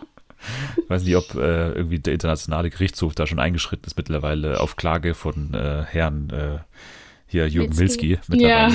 Ja. Keine Ahnung, ob der schon aktiv wurde. Aber naja, weiter geht's mit Hot- oder Schrott-Testerin Uschi Hopf. Hat die euch was gesagt, so vom Bild her? Die ist ja auch in der Anfangsmannschaft dabei. Nee. Nee. Aber ich, ich gucke das halt überhaupt nicht. Nö, ich ja, nicht. ich, ich gucke das echt manchmal ganz gerne und äh, ich finde halt den Mann auch wieder, es ist eine komische Wahl einfach, weil der Mann ist halt eher der Verhaltensauffällige, würde ich sagen. Ist dieser mit den langen blonden Haaren so ein bisschen so 80er Jahre hängen geblieben so und, und sie ist halt so eine Berlinerin, ne, kommt aus Berlin-Dahlem und äh, hat auch mitgemacht bei Alt und Abgefahren, wo RentnerInnen oder ältere Leute einfach generell ihren Führerschein ja erneuern müssen bei RTL. Da hat sie mitgemacht, aber ansonsten jetzt noch ein unbeschriebenes Blatt und deswegen irgendwie spannend, wie sie da ankommt, aber normalerweise ist ja die Mischung auch ganz cool, eine alte und junge zu mischen. Ja, die nächste ist sehr jung, 21 glaube ich, äh, wenn ich richtig informiert bin, noch aus Sommerhauszeiten. Sommerhaus der Stars, Gewinnerin Antonia Hemmer. Bauersudfrau, Couple Challenge, Sommerhaus der Stars natürlich. Also, hätte jetzt nicht sein müssen, aber gut. Ja, die ist halt, also ich bin einfach nur froh, dass es nicht Patrick ist, weil ich dachte zuerst, die beiden seien drin, weil ich habe den Artikel gelesen und ich habe den nur so ein bisschen überflogen und dann stand er halt auch drin, weil sie ja die Ex ist von ihm. Deswegen bin ich einfach nur froh, aber die ist ja, ich, ich, er hat ja nicht, also ich will nicht sagen, dass sie keinen Charakter hat, aber die kam ich schon. Ja. Also, ich finde die arschlangweilig, ne? Alleine, ich, keine Ahnung. Ja. Also mit Patrick ist die halt toxisch und deswegen nicht anschaubar. Ja. Aber alleine ist die halt, die ist halt wirklich einfach sterbenslangweilig, ne? Ja. Allein wenn ich die auf TikTok angezeigt bekomme, dann ist es einfach immer so, nicht nur wegswipen, sondern sofort auch langer Klick drauf und nicht interessiert klicken. Also, dass mir auf keinen Fall mehr angezeigt wird. So. Also ganz, ganz, ich finde die wirklich nervig. Also ich finde die wirklich nicht sympathisch und, und nichts. So. Aber natürlich eine die da mit einer Geschichte reingeht und dann eventuell sich jetzt endlich von ihrer richtigen Seite zeigen will. Und vielleicht auch ein bisschen auspackt über Patrick, kann ja auch sein, was hinter den Kulissen noch alles abging. Ja, dann ging es weiter mit Auswanderin Peggy Jerofke. Auch hier wieder so ein Pick. Ja, Steff ist doch eigentlich der, der, so, der immer für Ärger sorgt. Aber der war doch schon da, oder? Der war schon da, genau. Und ja. äh, wenn wir uns an Sommerhaus erinnern, dann war sie schon auch teilweise eine, die dann auch mal mhm. ein bisschen was gezeigt hat. Ne? Also ja. manchmal sind diese Ehefrauen dann ja auch ganz spannend, so, weil die dann zum ersten Mal jetzt auch alleine in den Formaten, ne, das kann dann auch nochmal was anderes bedeuten, so, aber ja, ansonsten hat sie halt nur gut bei Deutschland und dann halt das Sommerhaus mitgemacht bisher. Dann geht's weiter mit TV-Persönlichkeit und Single Mom Eva Benetatu. Der Bachelor, Promi Big Brother, Promis unter Palmen, Sommerhaus der Stars, Festspiele der Reality Stars, also alles mitgemacht eigentlich, was man seit 2019, also sie war erst 2019 beim Bachelor, ne? das ist alles so super kurz erst hergefühlt. Ja, also ich finde die immer irgendwie ganz gut. Ich finde sie jetzt nicht super sympathisch, aber sie liefert irgendwie immer ab. Also entweder es entsteht irgendein Konflikt mit ihr mhm. oder sie ist so mittendrin und ist quasi das Opfer. Aber so super langweilig war sie bis jetzt nie. Nee, also ich kann mich auch nur erinnern, dass ich sie eigentlich immer unsympathisch fand, außer im Sommerhaus, wo sie das Opfer war. Aber ja, also ich glaube, die wird auch lästern, die sagt immer ihre Meinung und solche Charaktere braucht man ja auch da. Ja, glaube ich auch. Auch hier ist die ähm, ja, Querverbindung zu irgendwie Sarah und zu Julia interessant, weil das kann natürlich irgendwie, eigentlich kann es nicht gut gehen, ne? Also dann als nächster dabei Bachelor in Paradise Casanova und Party Animal Serkan Yavuz. Uh, ja, da wird gestöhnt, ja. da wird geatmet laut. Ja, ich habe halt Angst. Also ich weiß nicht, irgendwie hat sich Serkan über die Jahre Serki. so, dass ich irgendwie immer so weiterentwickelt, aber ich weiß nicht, ob der sich unbedingt ins Positive entwickelt hat. Also ich mag den mit Samira so, einfach weil ich Samira mag. Ja, genau. Aber alleine fand ich den irgendwie nie der denkt, glaube, er wäre halt super witzig, aber ist es eigentlich nicht. Und er wäre so der super krasse Entertainer-Typ, der so aus, aus dem Bachelor-Universum hervorgekommen ist und so super geil. Und dann tritt er irgendwo auf und dann ist so Pussekuchen und Stille und man denkt so, ja, unangenehm, bitte geh. Ja, ja. also wir haben alle Big Brother gesehen, ne? Also ja, meine, eben. Also das war schon, also für mich ist es deswegen schon Kultpotenzial, ne? weil er hat diese legendäre Big Brother Staffel mitgemacht und deswegen hat er irgendwo schon einen Platz in meinem Herzen. Aber ich finde genau diese Entwicklung irgendwie bei ihm so, so, ja, schwer nachvollziehbar von außen, weil gefühlt hat man ihn dann irgendwie drei Wochen später gesehen, da war er schon komplett anders, also nochmal irgendwie mehr Richtung irgendwie Ballermann-Star irgendwie abgetaucht so. Aber ich erinnere mich noch an seinen ersten Auftritt bei Bachelorette, da galt er so als der Schüchterne, der immer so ja. super nett war zu den ja, Frauen und voll, so, ne? so ganz, so ganz respektvoll war und so. Und dann Bachelor in Paradise, ja erste Szene rumknutschen mit Jade im Pool, glaube ich. Und ja, seitdem ging es ja. bergab, ne, eigentlich. Ja. ja, und da war er ja auch dann irgendwie so ein bisschen so der Loser, weil sie hat ja dann zu ihm gesagt, nee, ich will eigentlich gar nichts von dir, ich wollte nur halt so ein bisschen mit dir rumknutschen und er war dann irgendwie so super enttäuscht und wurde ja dann auch, also musste dann gehen, so. Und dann auf einmal ging es dann weiter und auf einmal war der so der große, uh, Serkan. Ich dachte mir immer so, hä, aber der war doch nie besonders geil er war ja in zwei Staffeln Bachelor in Paradise, oder? Ja. Und dann haben die ihn ja nochmal geholt und haben ihn so als äh, irgendwie Legende geführt, angekündigt oder Ikone. Und ich war so, hä, was hat er denn gemacht? Und dann hatte er natürlich dann Semira und dann ist er jetzt auch Vater geworden und hat er eine richtig schöne Beziehung und ich kann ihn so als Typ so gar nicht greifen. Und dann, und dann taucht er dann im Finale von Bachelor in Paradise nochmal auf und dann steht dann so, Frau gesagt, ah ja, ich habe hier noch eine Ankündigung, ich habe noch eine Überraschung. Wir alle so, oh, was mag sein? Ist es wieder ein Kind? Äh, ist es der neue Bachelor und dann köpflich kommt da Serkan reingetanzt. Ich war nur in Schockstarre, also ich konnte das gar nicht so verarbeiten. äh, deswegen, ich, es ist auch ein bisschen eine Wundertüte, der Typ auf jeden Fall. Ich bin mal gespannt, wie er da ist, ob er dann auch so aufgekratzt ist auch oder. Er ist wahrscheinlich dafür eingekauft, dass er in diese Yassin-Rolle geht. Ne? Also Yassin letztes mhm. Jahr hat schon das Format irgendwo auch getragen, allein durch O-Töne und sowas und das wird er wahrscheinlich auch machen. Also zumindest soll er das tun. Ob er dann für uns so unterhaltsam ist, ist eine andere Frage. Naja, die nächste ist Reality Granate Emmy Russ. Also diese Bezeichnungen kommen nicht von mir übrigens, ne? die sind immer von RTL 2 direkt. Das ist auf jeden Fall auch mittlerweile ein ja, viel beschäftigter Reality-Star natürlich, äh, angefangen 2015 als Nina Nockel bei Köln 50667 und Berlin Tag und Nacht. Dann äh, finde ich, also ich finde diesen Werdegang sehr tragisch, wenn man sich allein so also diese Shows ansieht, wo sie mitgemacht hat. 2015. Weil sie ja noch jung war. Also sie war ja, ja. da 14 oder was auch immer, ich weiß nicht. Hilf mir, Jung, Pleite und Verzweifelt. 2015 war das. 2017 dann Karpatenhilfe für Problemjugendliche. Dann 2017 Undressed, das Date in Bed. Und 2019 dann ab ins Kloster Rosenkranz statt Randale, wo auch bei Wikipedia die schöne Info dann nebensteht, der Orden der Gengenbacher Franziskanerinnen entschied, nicht mehr an einem solchen Fernsehexperiment teilzunehmen nach dieser Staffel. Also, Ups, geil. ja, das ist ein bisschen nach hinten losgegangen, weil die beiden, also ne, Alessia Herren und sie da ja auch irgendwie groß randaliert haben, da bei den Klosterschwestern. oh Mann, die Armen. Oh Mann. ja, Natürlich Beauty and the Nerd, Promi Big Brother, Promis unter Palmen.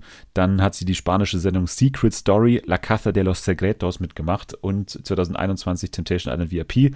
Und jetzt ganz neu, was man ja auch in ihren Stories mal gesehen hat, hat sie an einer MTV-Show, an der amerikanischen mitgemacht, ne, mit The Challenge, Ride or Die wo sie dann auch so teilweise ah. so englische Stories gemacht hat, wo sie dann auch irgendwie, weiß nicht, Chris Brown verlinkt hat, weil er irgendwelche Sachen passiert sind im Haus, wo es irgendwie um Chris Brown ging und dann hat sie danach irgendwie, nachdem sie die englischen Stories dann gemacht hat, hat sie dann danach nochmal so erzählt, ja, ich habe gerade irgendwie auf Englisch gesprochen, weil es ging da um das und das in diesem Format und da musste ich kurz das erklären und da musste ich kurz Big Brown verlinken, weil die Kandidatin hat irgendwie schlecht über Chris Brown gesprochen und so. Keine Ahnung, das hat sie alles so erklärt. Hä, auf jeden Fall. Ich verstehe irgendwie gar nicht, wie das bei der zustande kommt.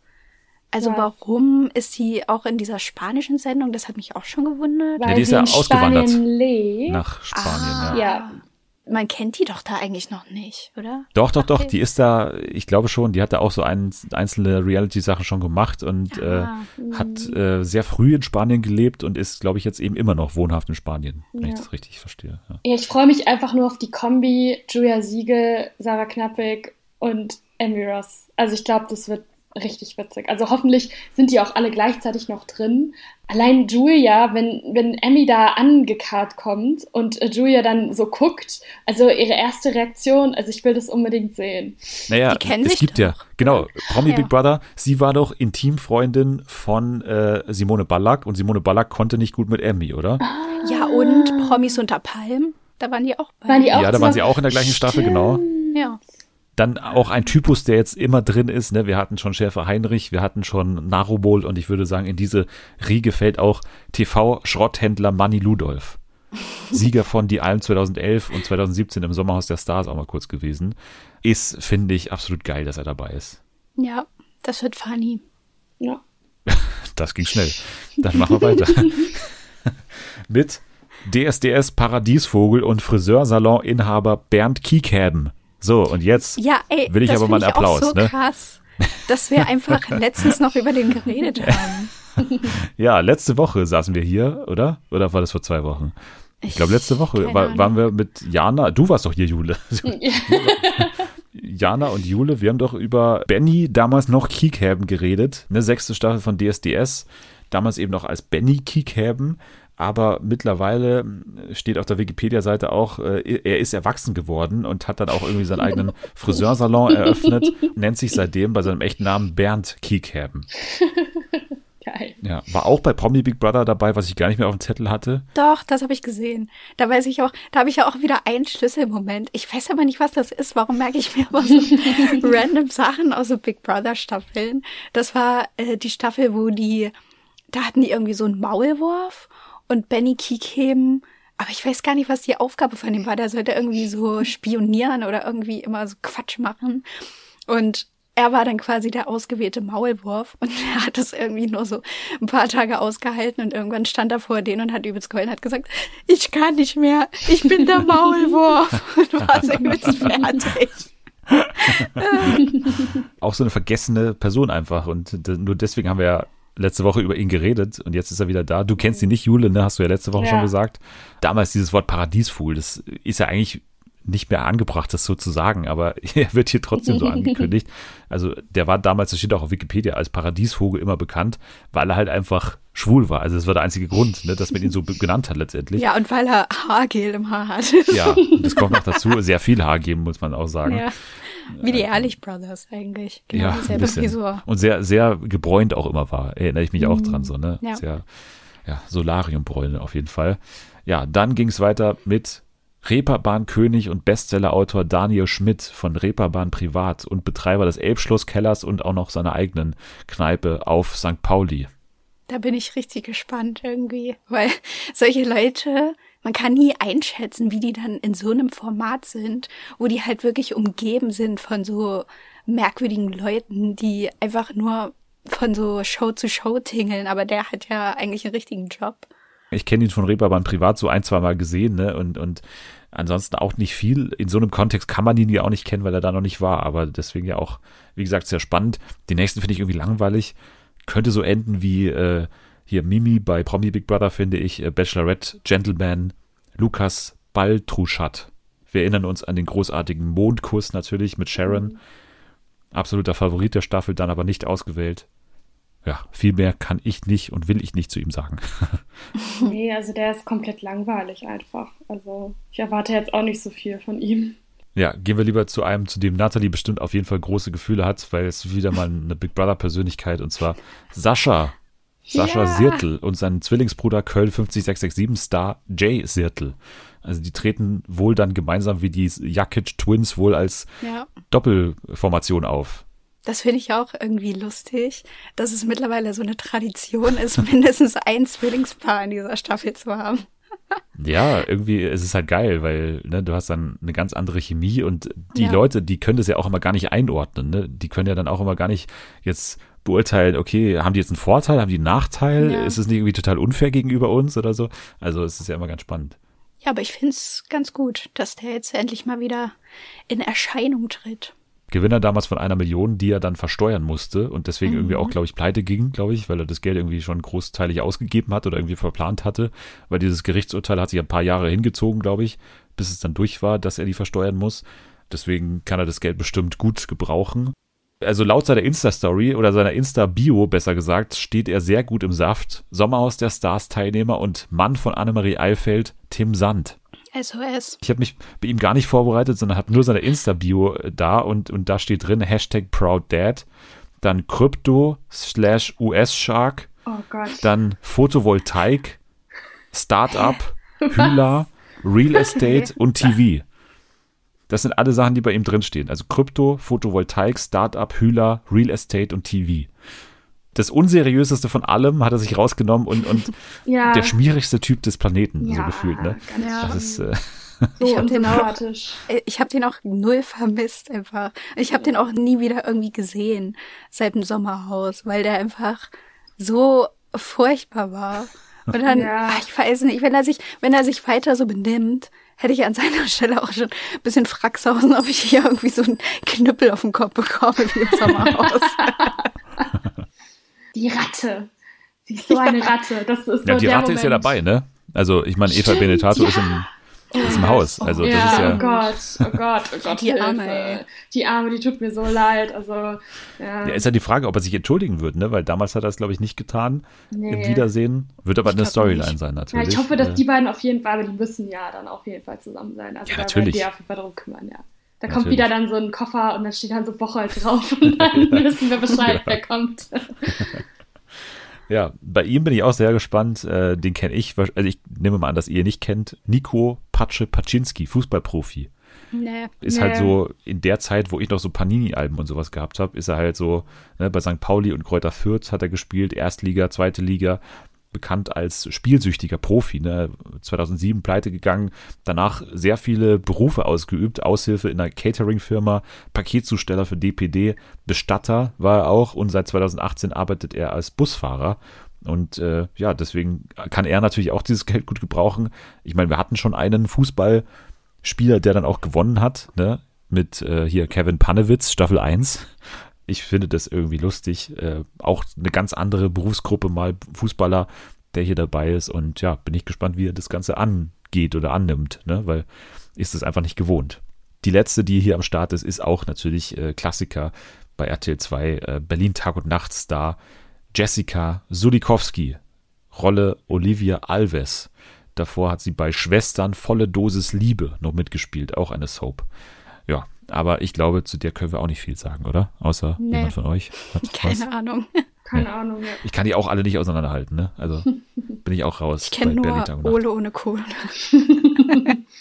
Also so viel zum Kampf der Reality Stars. Ich meine, da sind einige bunte Charaktere dabei, die alle aufeinander prallen. Das kann ja nur gut werden. Deswegen freuen wir uns natürlich, wenn es losgeht. Wir freuen uns natürlich auch, wenn der Bachelor losgeht, so, also kind of irgendwie. Wir warten ja schon eigentlich drauf, weil normalerweise ist ja Januar der Bachelor-Termin, jetzt aber irgendwie komischerweise am 1. März. Erst geht's los mit der 13. Staffel von Der Bachelor. Und jetzt in dieser Woche wurde der Bachelor bekannt. Und zwar Jackson heißt er, 32, Model und Content Creator. Und ja, also ich würde mal sagen, diese Ankündigung wurde mal wieder überschattet. Also mal wieder, muss man echt sagen, weil sobald der Bachelor bekannt ist, gibt es immer sofort sehr viele Berichte, dass der Bachelor der schlimmste Bachelor jetzt ever ist. Keine mhm. Ahnung, darum saß er im Knast, darum war er mal vorbestraft. Keine, also die haben irgendwie ein Talent dafür, ja, Leute zu nehmen, über die man zumindest mal diskutieren kann, also ob die so gut da besetzt sind, weil, äh, also das bezieht sich jetzt ehrlich gesagt nur auf die Aussagen von einer Frau, und zwar von seiner Ex, der GNTM-Kandidatin Sarah Almoril, die ihr wahrscheinlich noch kennt, ich natürlich nicht. Und sie schreibt über ihn in den Insta-Kommis unter dem Post, unter der Ankündigung, sorry, er ist ein Narzisst, Ladies, auf Englisch hat sie das geschrieben, und hat behauptet, er hätte sie geschlagen, finanziell betrogen als ihr Manager, sie kontrolliert, trotz allen Beweisen und mit voller Überzeugung gelogen und sie redet hier von ernsten Situationen. Sie sagt, sie sei 21 gewesen, er Ende 20. Sie habe die Fehler bei mir gesucht, da ich narzisstischen Missbrauch gewöhnt war.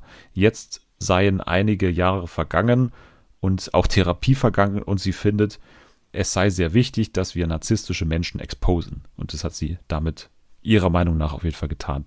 Ja, wie gesagt, nur der Bericht von einer Person, deswegen muss man jetzt entscheiden, wie ernst man das nimmt. Und natürlich, ich glaube, die Bunte hat auch mal bei RTL nachgefragt, hat keine Antwort bekommen in der Frist, die sie RTL gesetzt haben, auf jeden Fall. Deswegen keine Ahnung, was dann letztendlich die Gegenrede ist. Auf jeden Fall wurde das schon von journalistischer Seite aus getan.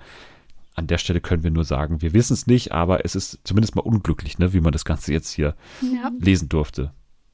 Ja, irgendwie ist es fast immer so, dass er entweder der Bachelor schon vorher in die Schlagzeilen gerät und irgendwas rauskommt, irgendein Schwan wurde als Waffe benutzt oder so. oder es kommt halt im Nachhinein irgendwie was krasses raus oder wie bei André Mangold, der sich dann natürlich unter aller, unter aller Sauda benimmt. So ein einfacher, netter Typ ist da wirklich gar nicht mehr dabei. Ich weiß nicht, wie sie die casten, ob die speziell auch sowas hincasten auf irgendwelche ja. Kontroversen in der Vergangenheit. Auf jeden Fall, ja, muss man mal abwarten, was jetzt hier rauskommt, ob das sich denn als wahr rausstellt, was die dann auch als Gegenrede hier sagen. Auf jeden Fall, ähm, ja, gibt es natürlich wie immer keinen Grund, erstmal daran zu zweifeln, was hier diese Sarah schreibt oder sagt, aber man muss es trotzdem mal der Fairness halber erstmal abwarten, was, was er und RTL dazu sagen noch ja, auf jeden Fall unglücklich und jetzt geht man mit einem gewissen anderen Gefühl in diese Staffel, aber trotzdem werden wir natürlich dann dabei sein, wenn es losgeht am 1. März. Ja, Februar davor prominent getrennt ab 21. Februar, ne, geht schon sehr bald los, genau wie Too Hot to Handle. Abgedreht ja schon seit äh, Juni 2022 und jetzt am 28. Februar wird es endlich das Licht der Welt erblicken. Seid ihr da ein bisschen gespannt drauf, zumindest? Ja, ein bisschen schon. Aber weiß man da, ob da jetzt so richtige neue Leute dabei sind oder sind da irgendwie so alte Gesichter? also Leute, die halt schon mal irgendwo mitgemacht haben. Also anhand der ein paar Bilder, die man schon gesehen hat, wurden schon so ein, zwei Leute damit äh, aufgrund von irgendwelchen Leberflecken und sowas, wurde da schon äh, genau analysiert, wer das ist, welche Insta-Profile ja. darauf passen. Und das waren zwei Leute, die man nicht kennt. Also die hatten noch an keiner Show irgendwie teilgenommen. Deswegen gehe ich mal davon aus, eher unbekannt. Mhm. Aber noch immer sind ja so gewisse Flüge von irgendwelchen Reality-Stars nach Mexiko, wo das Ganze, glaube ich, auch gedreht wurde, dann äh, ja bekannt. Also ich weiß es nicht, keine, ich weiß es nicht, aber stand jetzt eher Richtung unbekannt, würde ich tendieren. Geil, das finde ich gut. Ja, ich auch. Ich dachte mir auch, das ist eigentlich ganz cool, wenn man dann irgendwie so ein Format hat, wo dann nur so neue Leute dabei sind, wo man auch nicht so weiß, wie die sind und was die abziehen werden. Ja, aber das Format, jetzt nicht mein Lieblingsformat. Also ich habe die erste Staffel damals geguckt und fand die auch ganz witzig und so, aber es ist ja auch ein, ja, ein internationales Format und das ist ja immer was anderes, wenn es dann eine deutsche Produktion ist. Deswegen mal abwarten. Ja, also ich bin auch kein großer Fan des Formats Too Hot to Handle.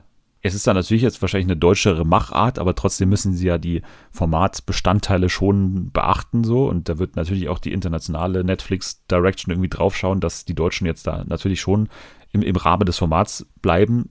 Und das Casting muss natürlich auch stimmen, weil dieses Too Hot to Handle, Also es müssen schon so, ne, Love Island würde man sagen, Granaten sein in dem Sinne. Ne? Also es muss ja schon, das ist ja. ja. im Format so festgehalten, dass es jetzt, jeder muss so hot sein, dass es unfassbar schwer ist zu resisten. So. Deswegen, ähm, ja, ich, ich weiß nicht, da muss man halt immer schon sehr viel Bereitschaft dafür mitbringen, dass man dieses Konzept irgendwie so mitgeht gedanklich. Ich gehe da meistens nicht ganz mit, dass dann hier der Roboter Lana dann auch immer ja. irgendwelche Anweisungen gibt. Also keine Ahnung. Meins ist es nicht, aber ich bin echt gespannt, wie, wie das auf Deutsch ist. Also das auf jeden Fall, weil es könnte ja so ein Wegweiser sein, wie auch so Sachen wie The Circle vielleicht mal. Ja, irgendwie. das hätte ich gedacht. Das hätte ich viel cooler gefunden, wenn es das auf Deutsch gegeben hätte. Ja, ich finde es auch ein bisschen besser geeignet für den deutschen Markt als Too Hot to Handle, aber wer bin ich, das zu entscheiden? Ne? Letztendlich müssen die es wissen. Und äh, grundsätzlich die Tatsache, dass es jetzt so lange da rumlag, finde ich jetzt auch nicht so ganz vertrauenserweckend, aber vielleicht war das ja der Plan, ne? Äh, dass es erst jetzt kommt. Aber ja, wer steht mir die Show auch ab Februar übrigens? Ähm, der einzige Change ist, dass es jetzt sonntags gesendet wird. Das ganz kurz. Dann ja mit Jasna Fritzi Bauer, Sido und Bill Kaulitz. Für mich in Sachen Besetzung die uninteressanteste Staffel. Aber mal schauen, wie sie dann auch äh, ja, vor der Kamera aussieht. So, jetzt noch kurz DSDS. Ich meine, Jule oder Jana, ihr habt euch das ja letzte Woche gewünscht, dass wir hier so eine kurze DSDS-Kategorie irgendwie auch einführen, aber ja, also mir ist jetzt schon wieder der Bock daran vergangen, weil so unfassbar. Also es ist wirklich unfassbar, dass wir jetzt nach dieser groß angekündigten äh, Comeback-Tour von Dieter Bohlen, von wegen äh, DSDS hat mich enttäuscht und ich bin jetzt wieder zurück und die große Aussage war ja immer, sowohl Dieter Bohlen hat sich geändert, als auch DSDS oder auch RTL. Irgendwie alle haben sich geändert. Und jetzt sind sie einfach in der Schlagzeile mit einem großen Slut-Shaming-Skandal und rausgeschnittenen Sachen aus der Sendung und äh, nicht gemachten Entschuldigungen und solchen Geschichten. Also konkret, es ging ja darum, Jill Lange, ne, die wir alle kennen aus äh, diversen Formaten, Ex on the Beach und I The One vor allem, war als Sängerin jetzt äh, beim Casting und dann hat sie da gesungen und musste sich so vorstellen, war halt natürlich angekündigt als äh, hier die große Trash-TV-Person, äh, die an diversen Formaten schon teilgenommen hat. Sowohl Dieter Bohlen als auch Pietro, muss man sagen, haben dann, äh, ja, also sich jetzt nicht mit rumbekleckert, haben jetzt da eben sehr intensiv nachgefragt, was jetzt das genau bedeutet. Du hast quasi Abi gemacht und hast dich dann durchnudeln lassen, war, glaube ich, die Aussage, die letztendlich in der Online-Sendung drin war und dann für die äh, Free-TV-Version rausgeschnitten wurde. Und RTL sagt zu DWDL dazu, die aktuelle Staffel trifft aus unserer Sicht den angedachten Ton, der besagte Satz fällt aus dem Rahmen. Die Folge so als Preview auf RTL Plus zu stellen, war ein Fehler. Darum haben wir uns in enger Absprache mit Dieter Bohlen dazu entschieden, die Sendung in der TV-Ausstrahlung bei RTL ohne den entsprechenden Satz auszustrahlen. Die verkaufen einen halt verblöd, ne? Also letztendlich, die sagen halt nicht, wie es war, dass wir einfach dachten, das geht noch so durch, weil ist ja gar nicht so schlimm. Und jetzt aber zu sagen, das war ein Fehler, also, wie viele hundert Leute schauen über diese Sendung drüber ja. und keiner hat was ja. gesagt. Und jetzt sagt man das, nachdem Jill geweint hat. Das ist doch der einzige Grund, warum man das jetzt macht. Sie haben gesehen, okay, die jetzt getroffen, oh Wunder, Slutshaming ist gar nicht mehr so cool 2023. Und deswegen nehmen wir das jetzt nachträglich raus. Natürlich ist dieser Ausschnitt überall äh, drin. Jetzt gibt's wieder Leute, die sagen, ja, aber ist doch gar nicht so schlimm. Und, und damit hat man genau wieder das ausgelöst, ja, was es zu verhindern gilt, dass man irgendwie denkt, ja, Dieter Bohlen macht's doch, dann kann's ich ja wohl auch machen, ne? Ja. Diese, genau diese Vorbildfunktion ist ja jetzt genau wieder nicht erfüllt worden. Natürlich hat sich Dieter Bohlen nicht geändert. Natürlich will er sich nicht ändern. Also was ist denn genau der Gedanke dabei? Und das macht einen halt wirklich aggressiv. Ja, vor allem auch nach dieser ganzen komischen Story mit diesem, ah, RTL wird jetzt anders und äh, wir nehmen ein paar Sachen aus dem Programm und Dieter Bohlen war dann irgendwie auch plötzlich krank, krank gemeldet. Und dann auf einmal ist er wieder da und so alle Vorsätze oder diese ganze Story, die einem da so aufgebunden werden sollte, die ist jetzt irgendwie hinfällig, weil dieser alte Typ da jetzt wieder sitzt und irgendwie sagen kann, was er will, was halt völlig aus der Zeit gefallen ist. Also laut Jill hat er ja noch äh, andere Sachen gesagt, die auch ähm, überhaupt nicht klar gingen, die überhaupt nicht reingeschnitten worden sind. Also er hat ja sie angeblich gefragt nach ihrem Bodycount und auch Lars und so und hat auch noch viel schlimmere Sachen gedroppt. Und allein das dort vor der Produktion dort, der, also da sitzen ja auch Redakteure, die hören das die ganze Zeit, dass da niemand dazwischen schreit und sagt, ja, das kannst du jetzt nicht sagen oder so. Allein, dass man so einer Person die Plattform gibt und so eine Person auch weiterhin unterstützt und wahrscheinlich eine Million, eine Million Gage gibt. Ähm, also das ist ja absolut daneben einfach. Also alle Produktionsmitarbeiter vor Ort waren natürlich damit beschäftigt, den äh, Weichzeichner nachzuziehen. Ja, also ja, das kann natürlich nicht erwartet werden, dass ja. man da auch noch auf irgendwelche inhaltlichen Sachen achtet. Ja. Aber ja, na klar, also das ist einfach nur, also es war ja erwartbar, dass natürlich Sprüche dabei sein werden, die einfach genauso sind wie 2005. Aber das halt nicht mehr 2005 ist, ist denen halt noch nicht ganz aufgefallen. So und äh, zu denken, dass man jetzt einfach wieder so weitermacht wie vorher, wie ich es genau vor einer Woche gesagt habe, ja. das ist halt einfach nur ja arrogant und wie gesagt, die denken, es checkt keiner. Aber natürlich checken das die Leute. Also, ja, aber das ist, ich finde das auch so komisch dass die dann auch in dieser Jury sitzen und Pietro macht dann auch irgendwie so mit ja. und fragt dann diesen Freund so, ja und, wie findest du das so? Ich so denke, hä? Pietro das war das doch, mit der Frage. Ne? Ja, ja, ja, ist doch scheißegal. Und der Lars sagt dann noch so, naja, ich bin ja, also ich bin ja nicht besser, so, wir haben uns ja da kennengelernt, genau. also, es ist alles gut. Und dann sitzt aber auch noch Katja Krasavice mhm. in der Jury, die ja auch irgendwie dafür steht, so Sex Positivity und das ist ja irgendwie auch, auch so ihr ganzes Ding und ihre Musik handelt auch davon und so.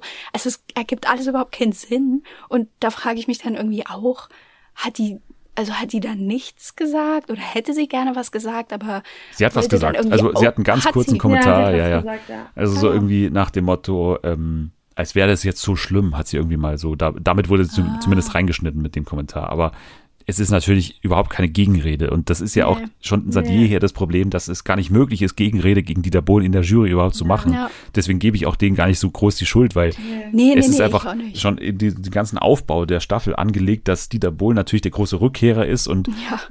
man ihm recht geben muss, weil sonst würde er sauer und sonst, weiß ich nicht, feuert er einfach acht Leute hinter der Kamera weil er halt diese Macht halt einfach hat. Und dass es halt ungesund ist für diese Show, das merkt man seit 15 Jahren und äh, jetzt ist es halt in so einer Szene auch offensichtlich. Und der ganze Kladderadatsch, den es da jetzt RTL dahinter noch schiebt, der ist halt dann einfach, wie gesagt, einfach ein für blöd verkaufen des Zuschauers. Und deswegen, ja, einfach nur peinlich und mit Ansage leider peinlich. Deswegen, ja, ja wundert es einen nicht.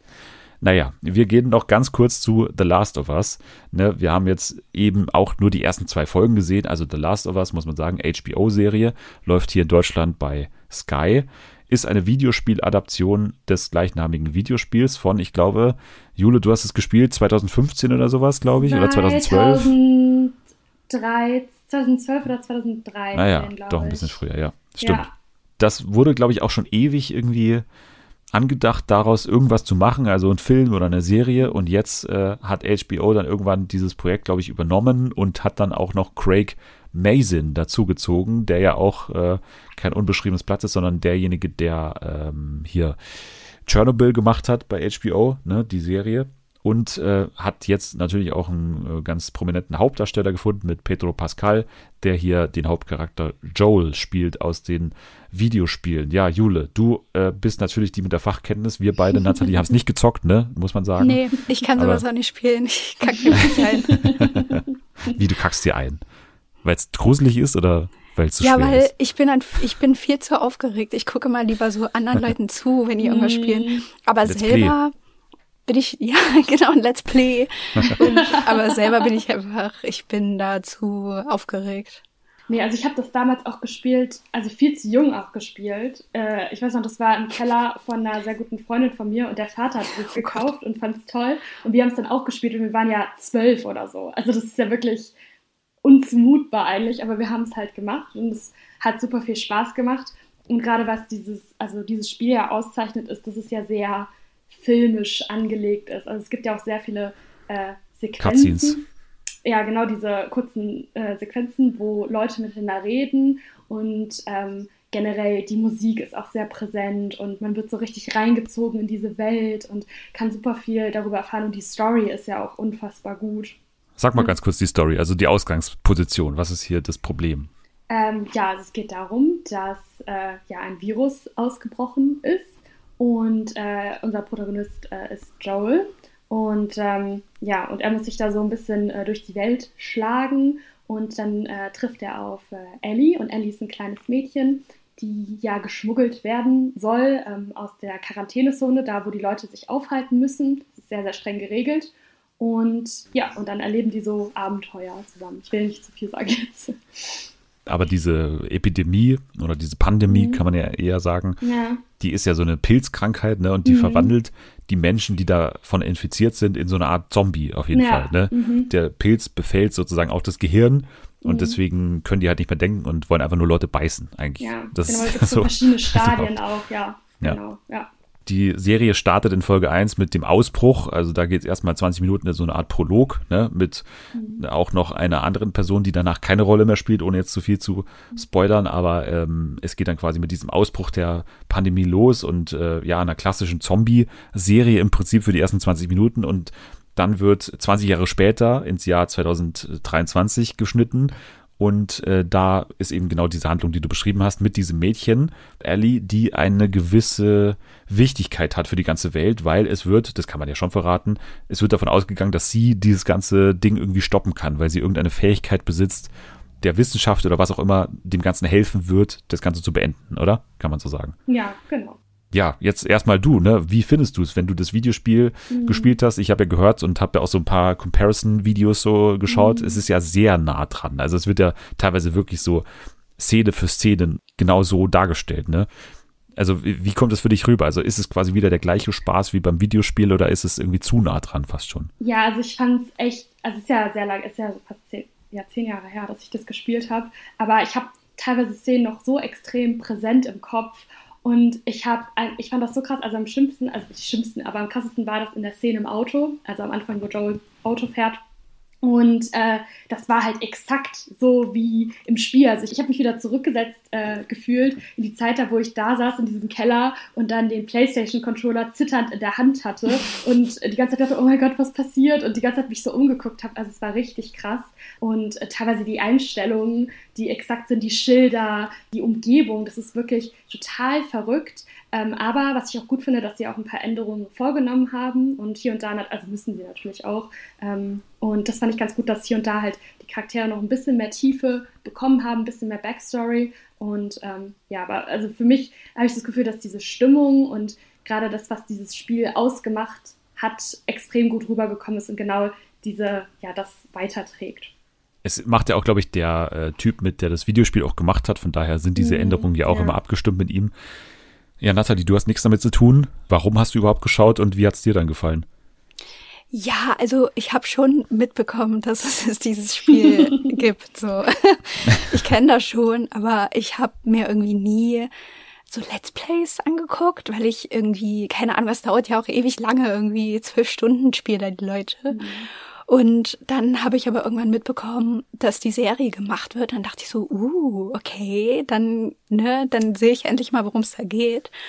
Und habe mich dann schon ganz schön drauf gefreut. Und ich bin jetzt einfach schon richtig drin nach zwei Folgen und warte, also freue mich jede Woche, wie es dann weitergeht.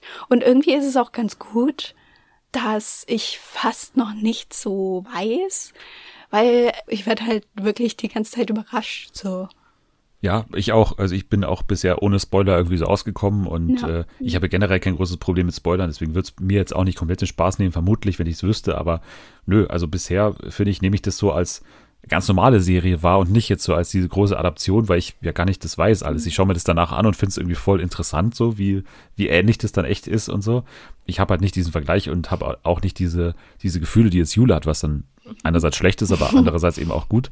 Für mich auch jetzt waren es erstmal zwei gute Folgen. Denn man hat jetzt nur zwei Folgen bisher gehabt, deswegen werden wir das jetzt auch nicht so lang machen, natürlich, weil ne, wir werden immer mal wieder reinschauen jetzt auch im Podcast und werden dann auch immer Updates geben, aber nö, bisher sehr großer Aufwand, sehr geile Sets, muss man sagen. Ne? Also so ja. diese Postapokalypse wurde echt gut umgesetzt, wie dann irgendwie irgendwelche alten Gebäude da die ganze Zeit stehen mit so Gräsern und, und Moos und so außenrum und so. Das ist schon echt cool, das Setdesign.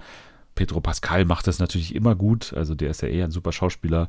Und äh, nö, ich finde in Sachen Inszenierung, es gibt ja dann auch so eben diese Monster, ne, diese äh, Zombies, mhm. die kamen jetzt in Folge 2 zum ersten Mal äh, so auch äh, vor die Kamera und die sind schon auch ganz geil, weil das halt keine CGI-Wesen sind, sondern halt irgendwie ja. echte äh, Masken und das, das sieht halt irgendwie sehr creepy aus, ne? Ja. So, ich war dann auch, ich habe das auch erst gar nicht so gecheckt, ob mhm. das animiert ist oder so. Ja.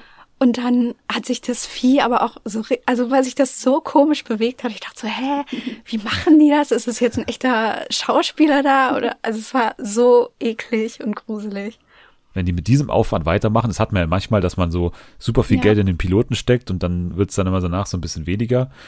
Ja, ich hoffe so auf ein bisschen mehr Kreativität noch bei der Inszenierung so, auch was so Musikeinsatz geht. Ich weiß nicht, wie das im Videospiel war, ob man das aus Stimmungsgründen nicht machen kann, aber ja, ich wünsche mir, ne, der Vergleich mal wieder, ähnlich wie bei Station 11, ist halt einfach bei so Apokalypse, Postapokalypse und so zu The Leftovers da und da ist halt dieser Stil mir so ein bisschen lieber, aber äh, nö, also bisher bin ich auch sehr, sehr angetan davon. Wir werden auf jeden Fall weiter dranbleiben, aber aus Zeitgründen würde ich sagen, lassen wir es dabei fürs Erste und äh, kommen dann natürlich äh, immer, auch wenn ihr wieder da seid, darauf zurück.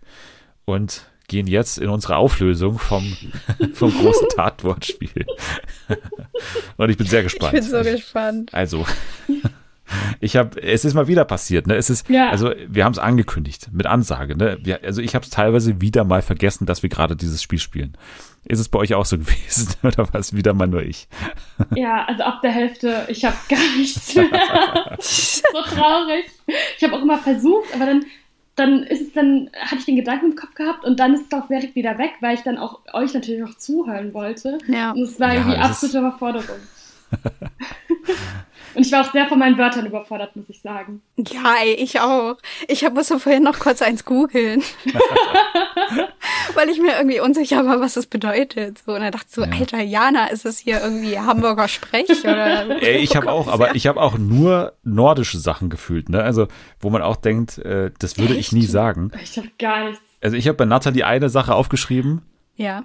Und zwar hast du vorher, aber ich glaube, das war so im Kontext der Sendung, aber das war so ein merkwürdiges Wort, deswegen, ich habe Schlackwurst aufgeschrieben. das hast du halt an einer Stelle gesagt und das nee, war so. Und jetzt, Dennis, jetzt kommt.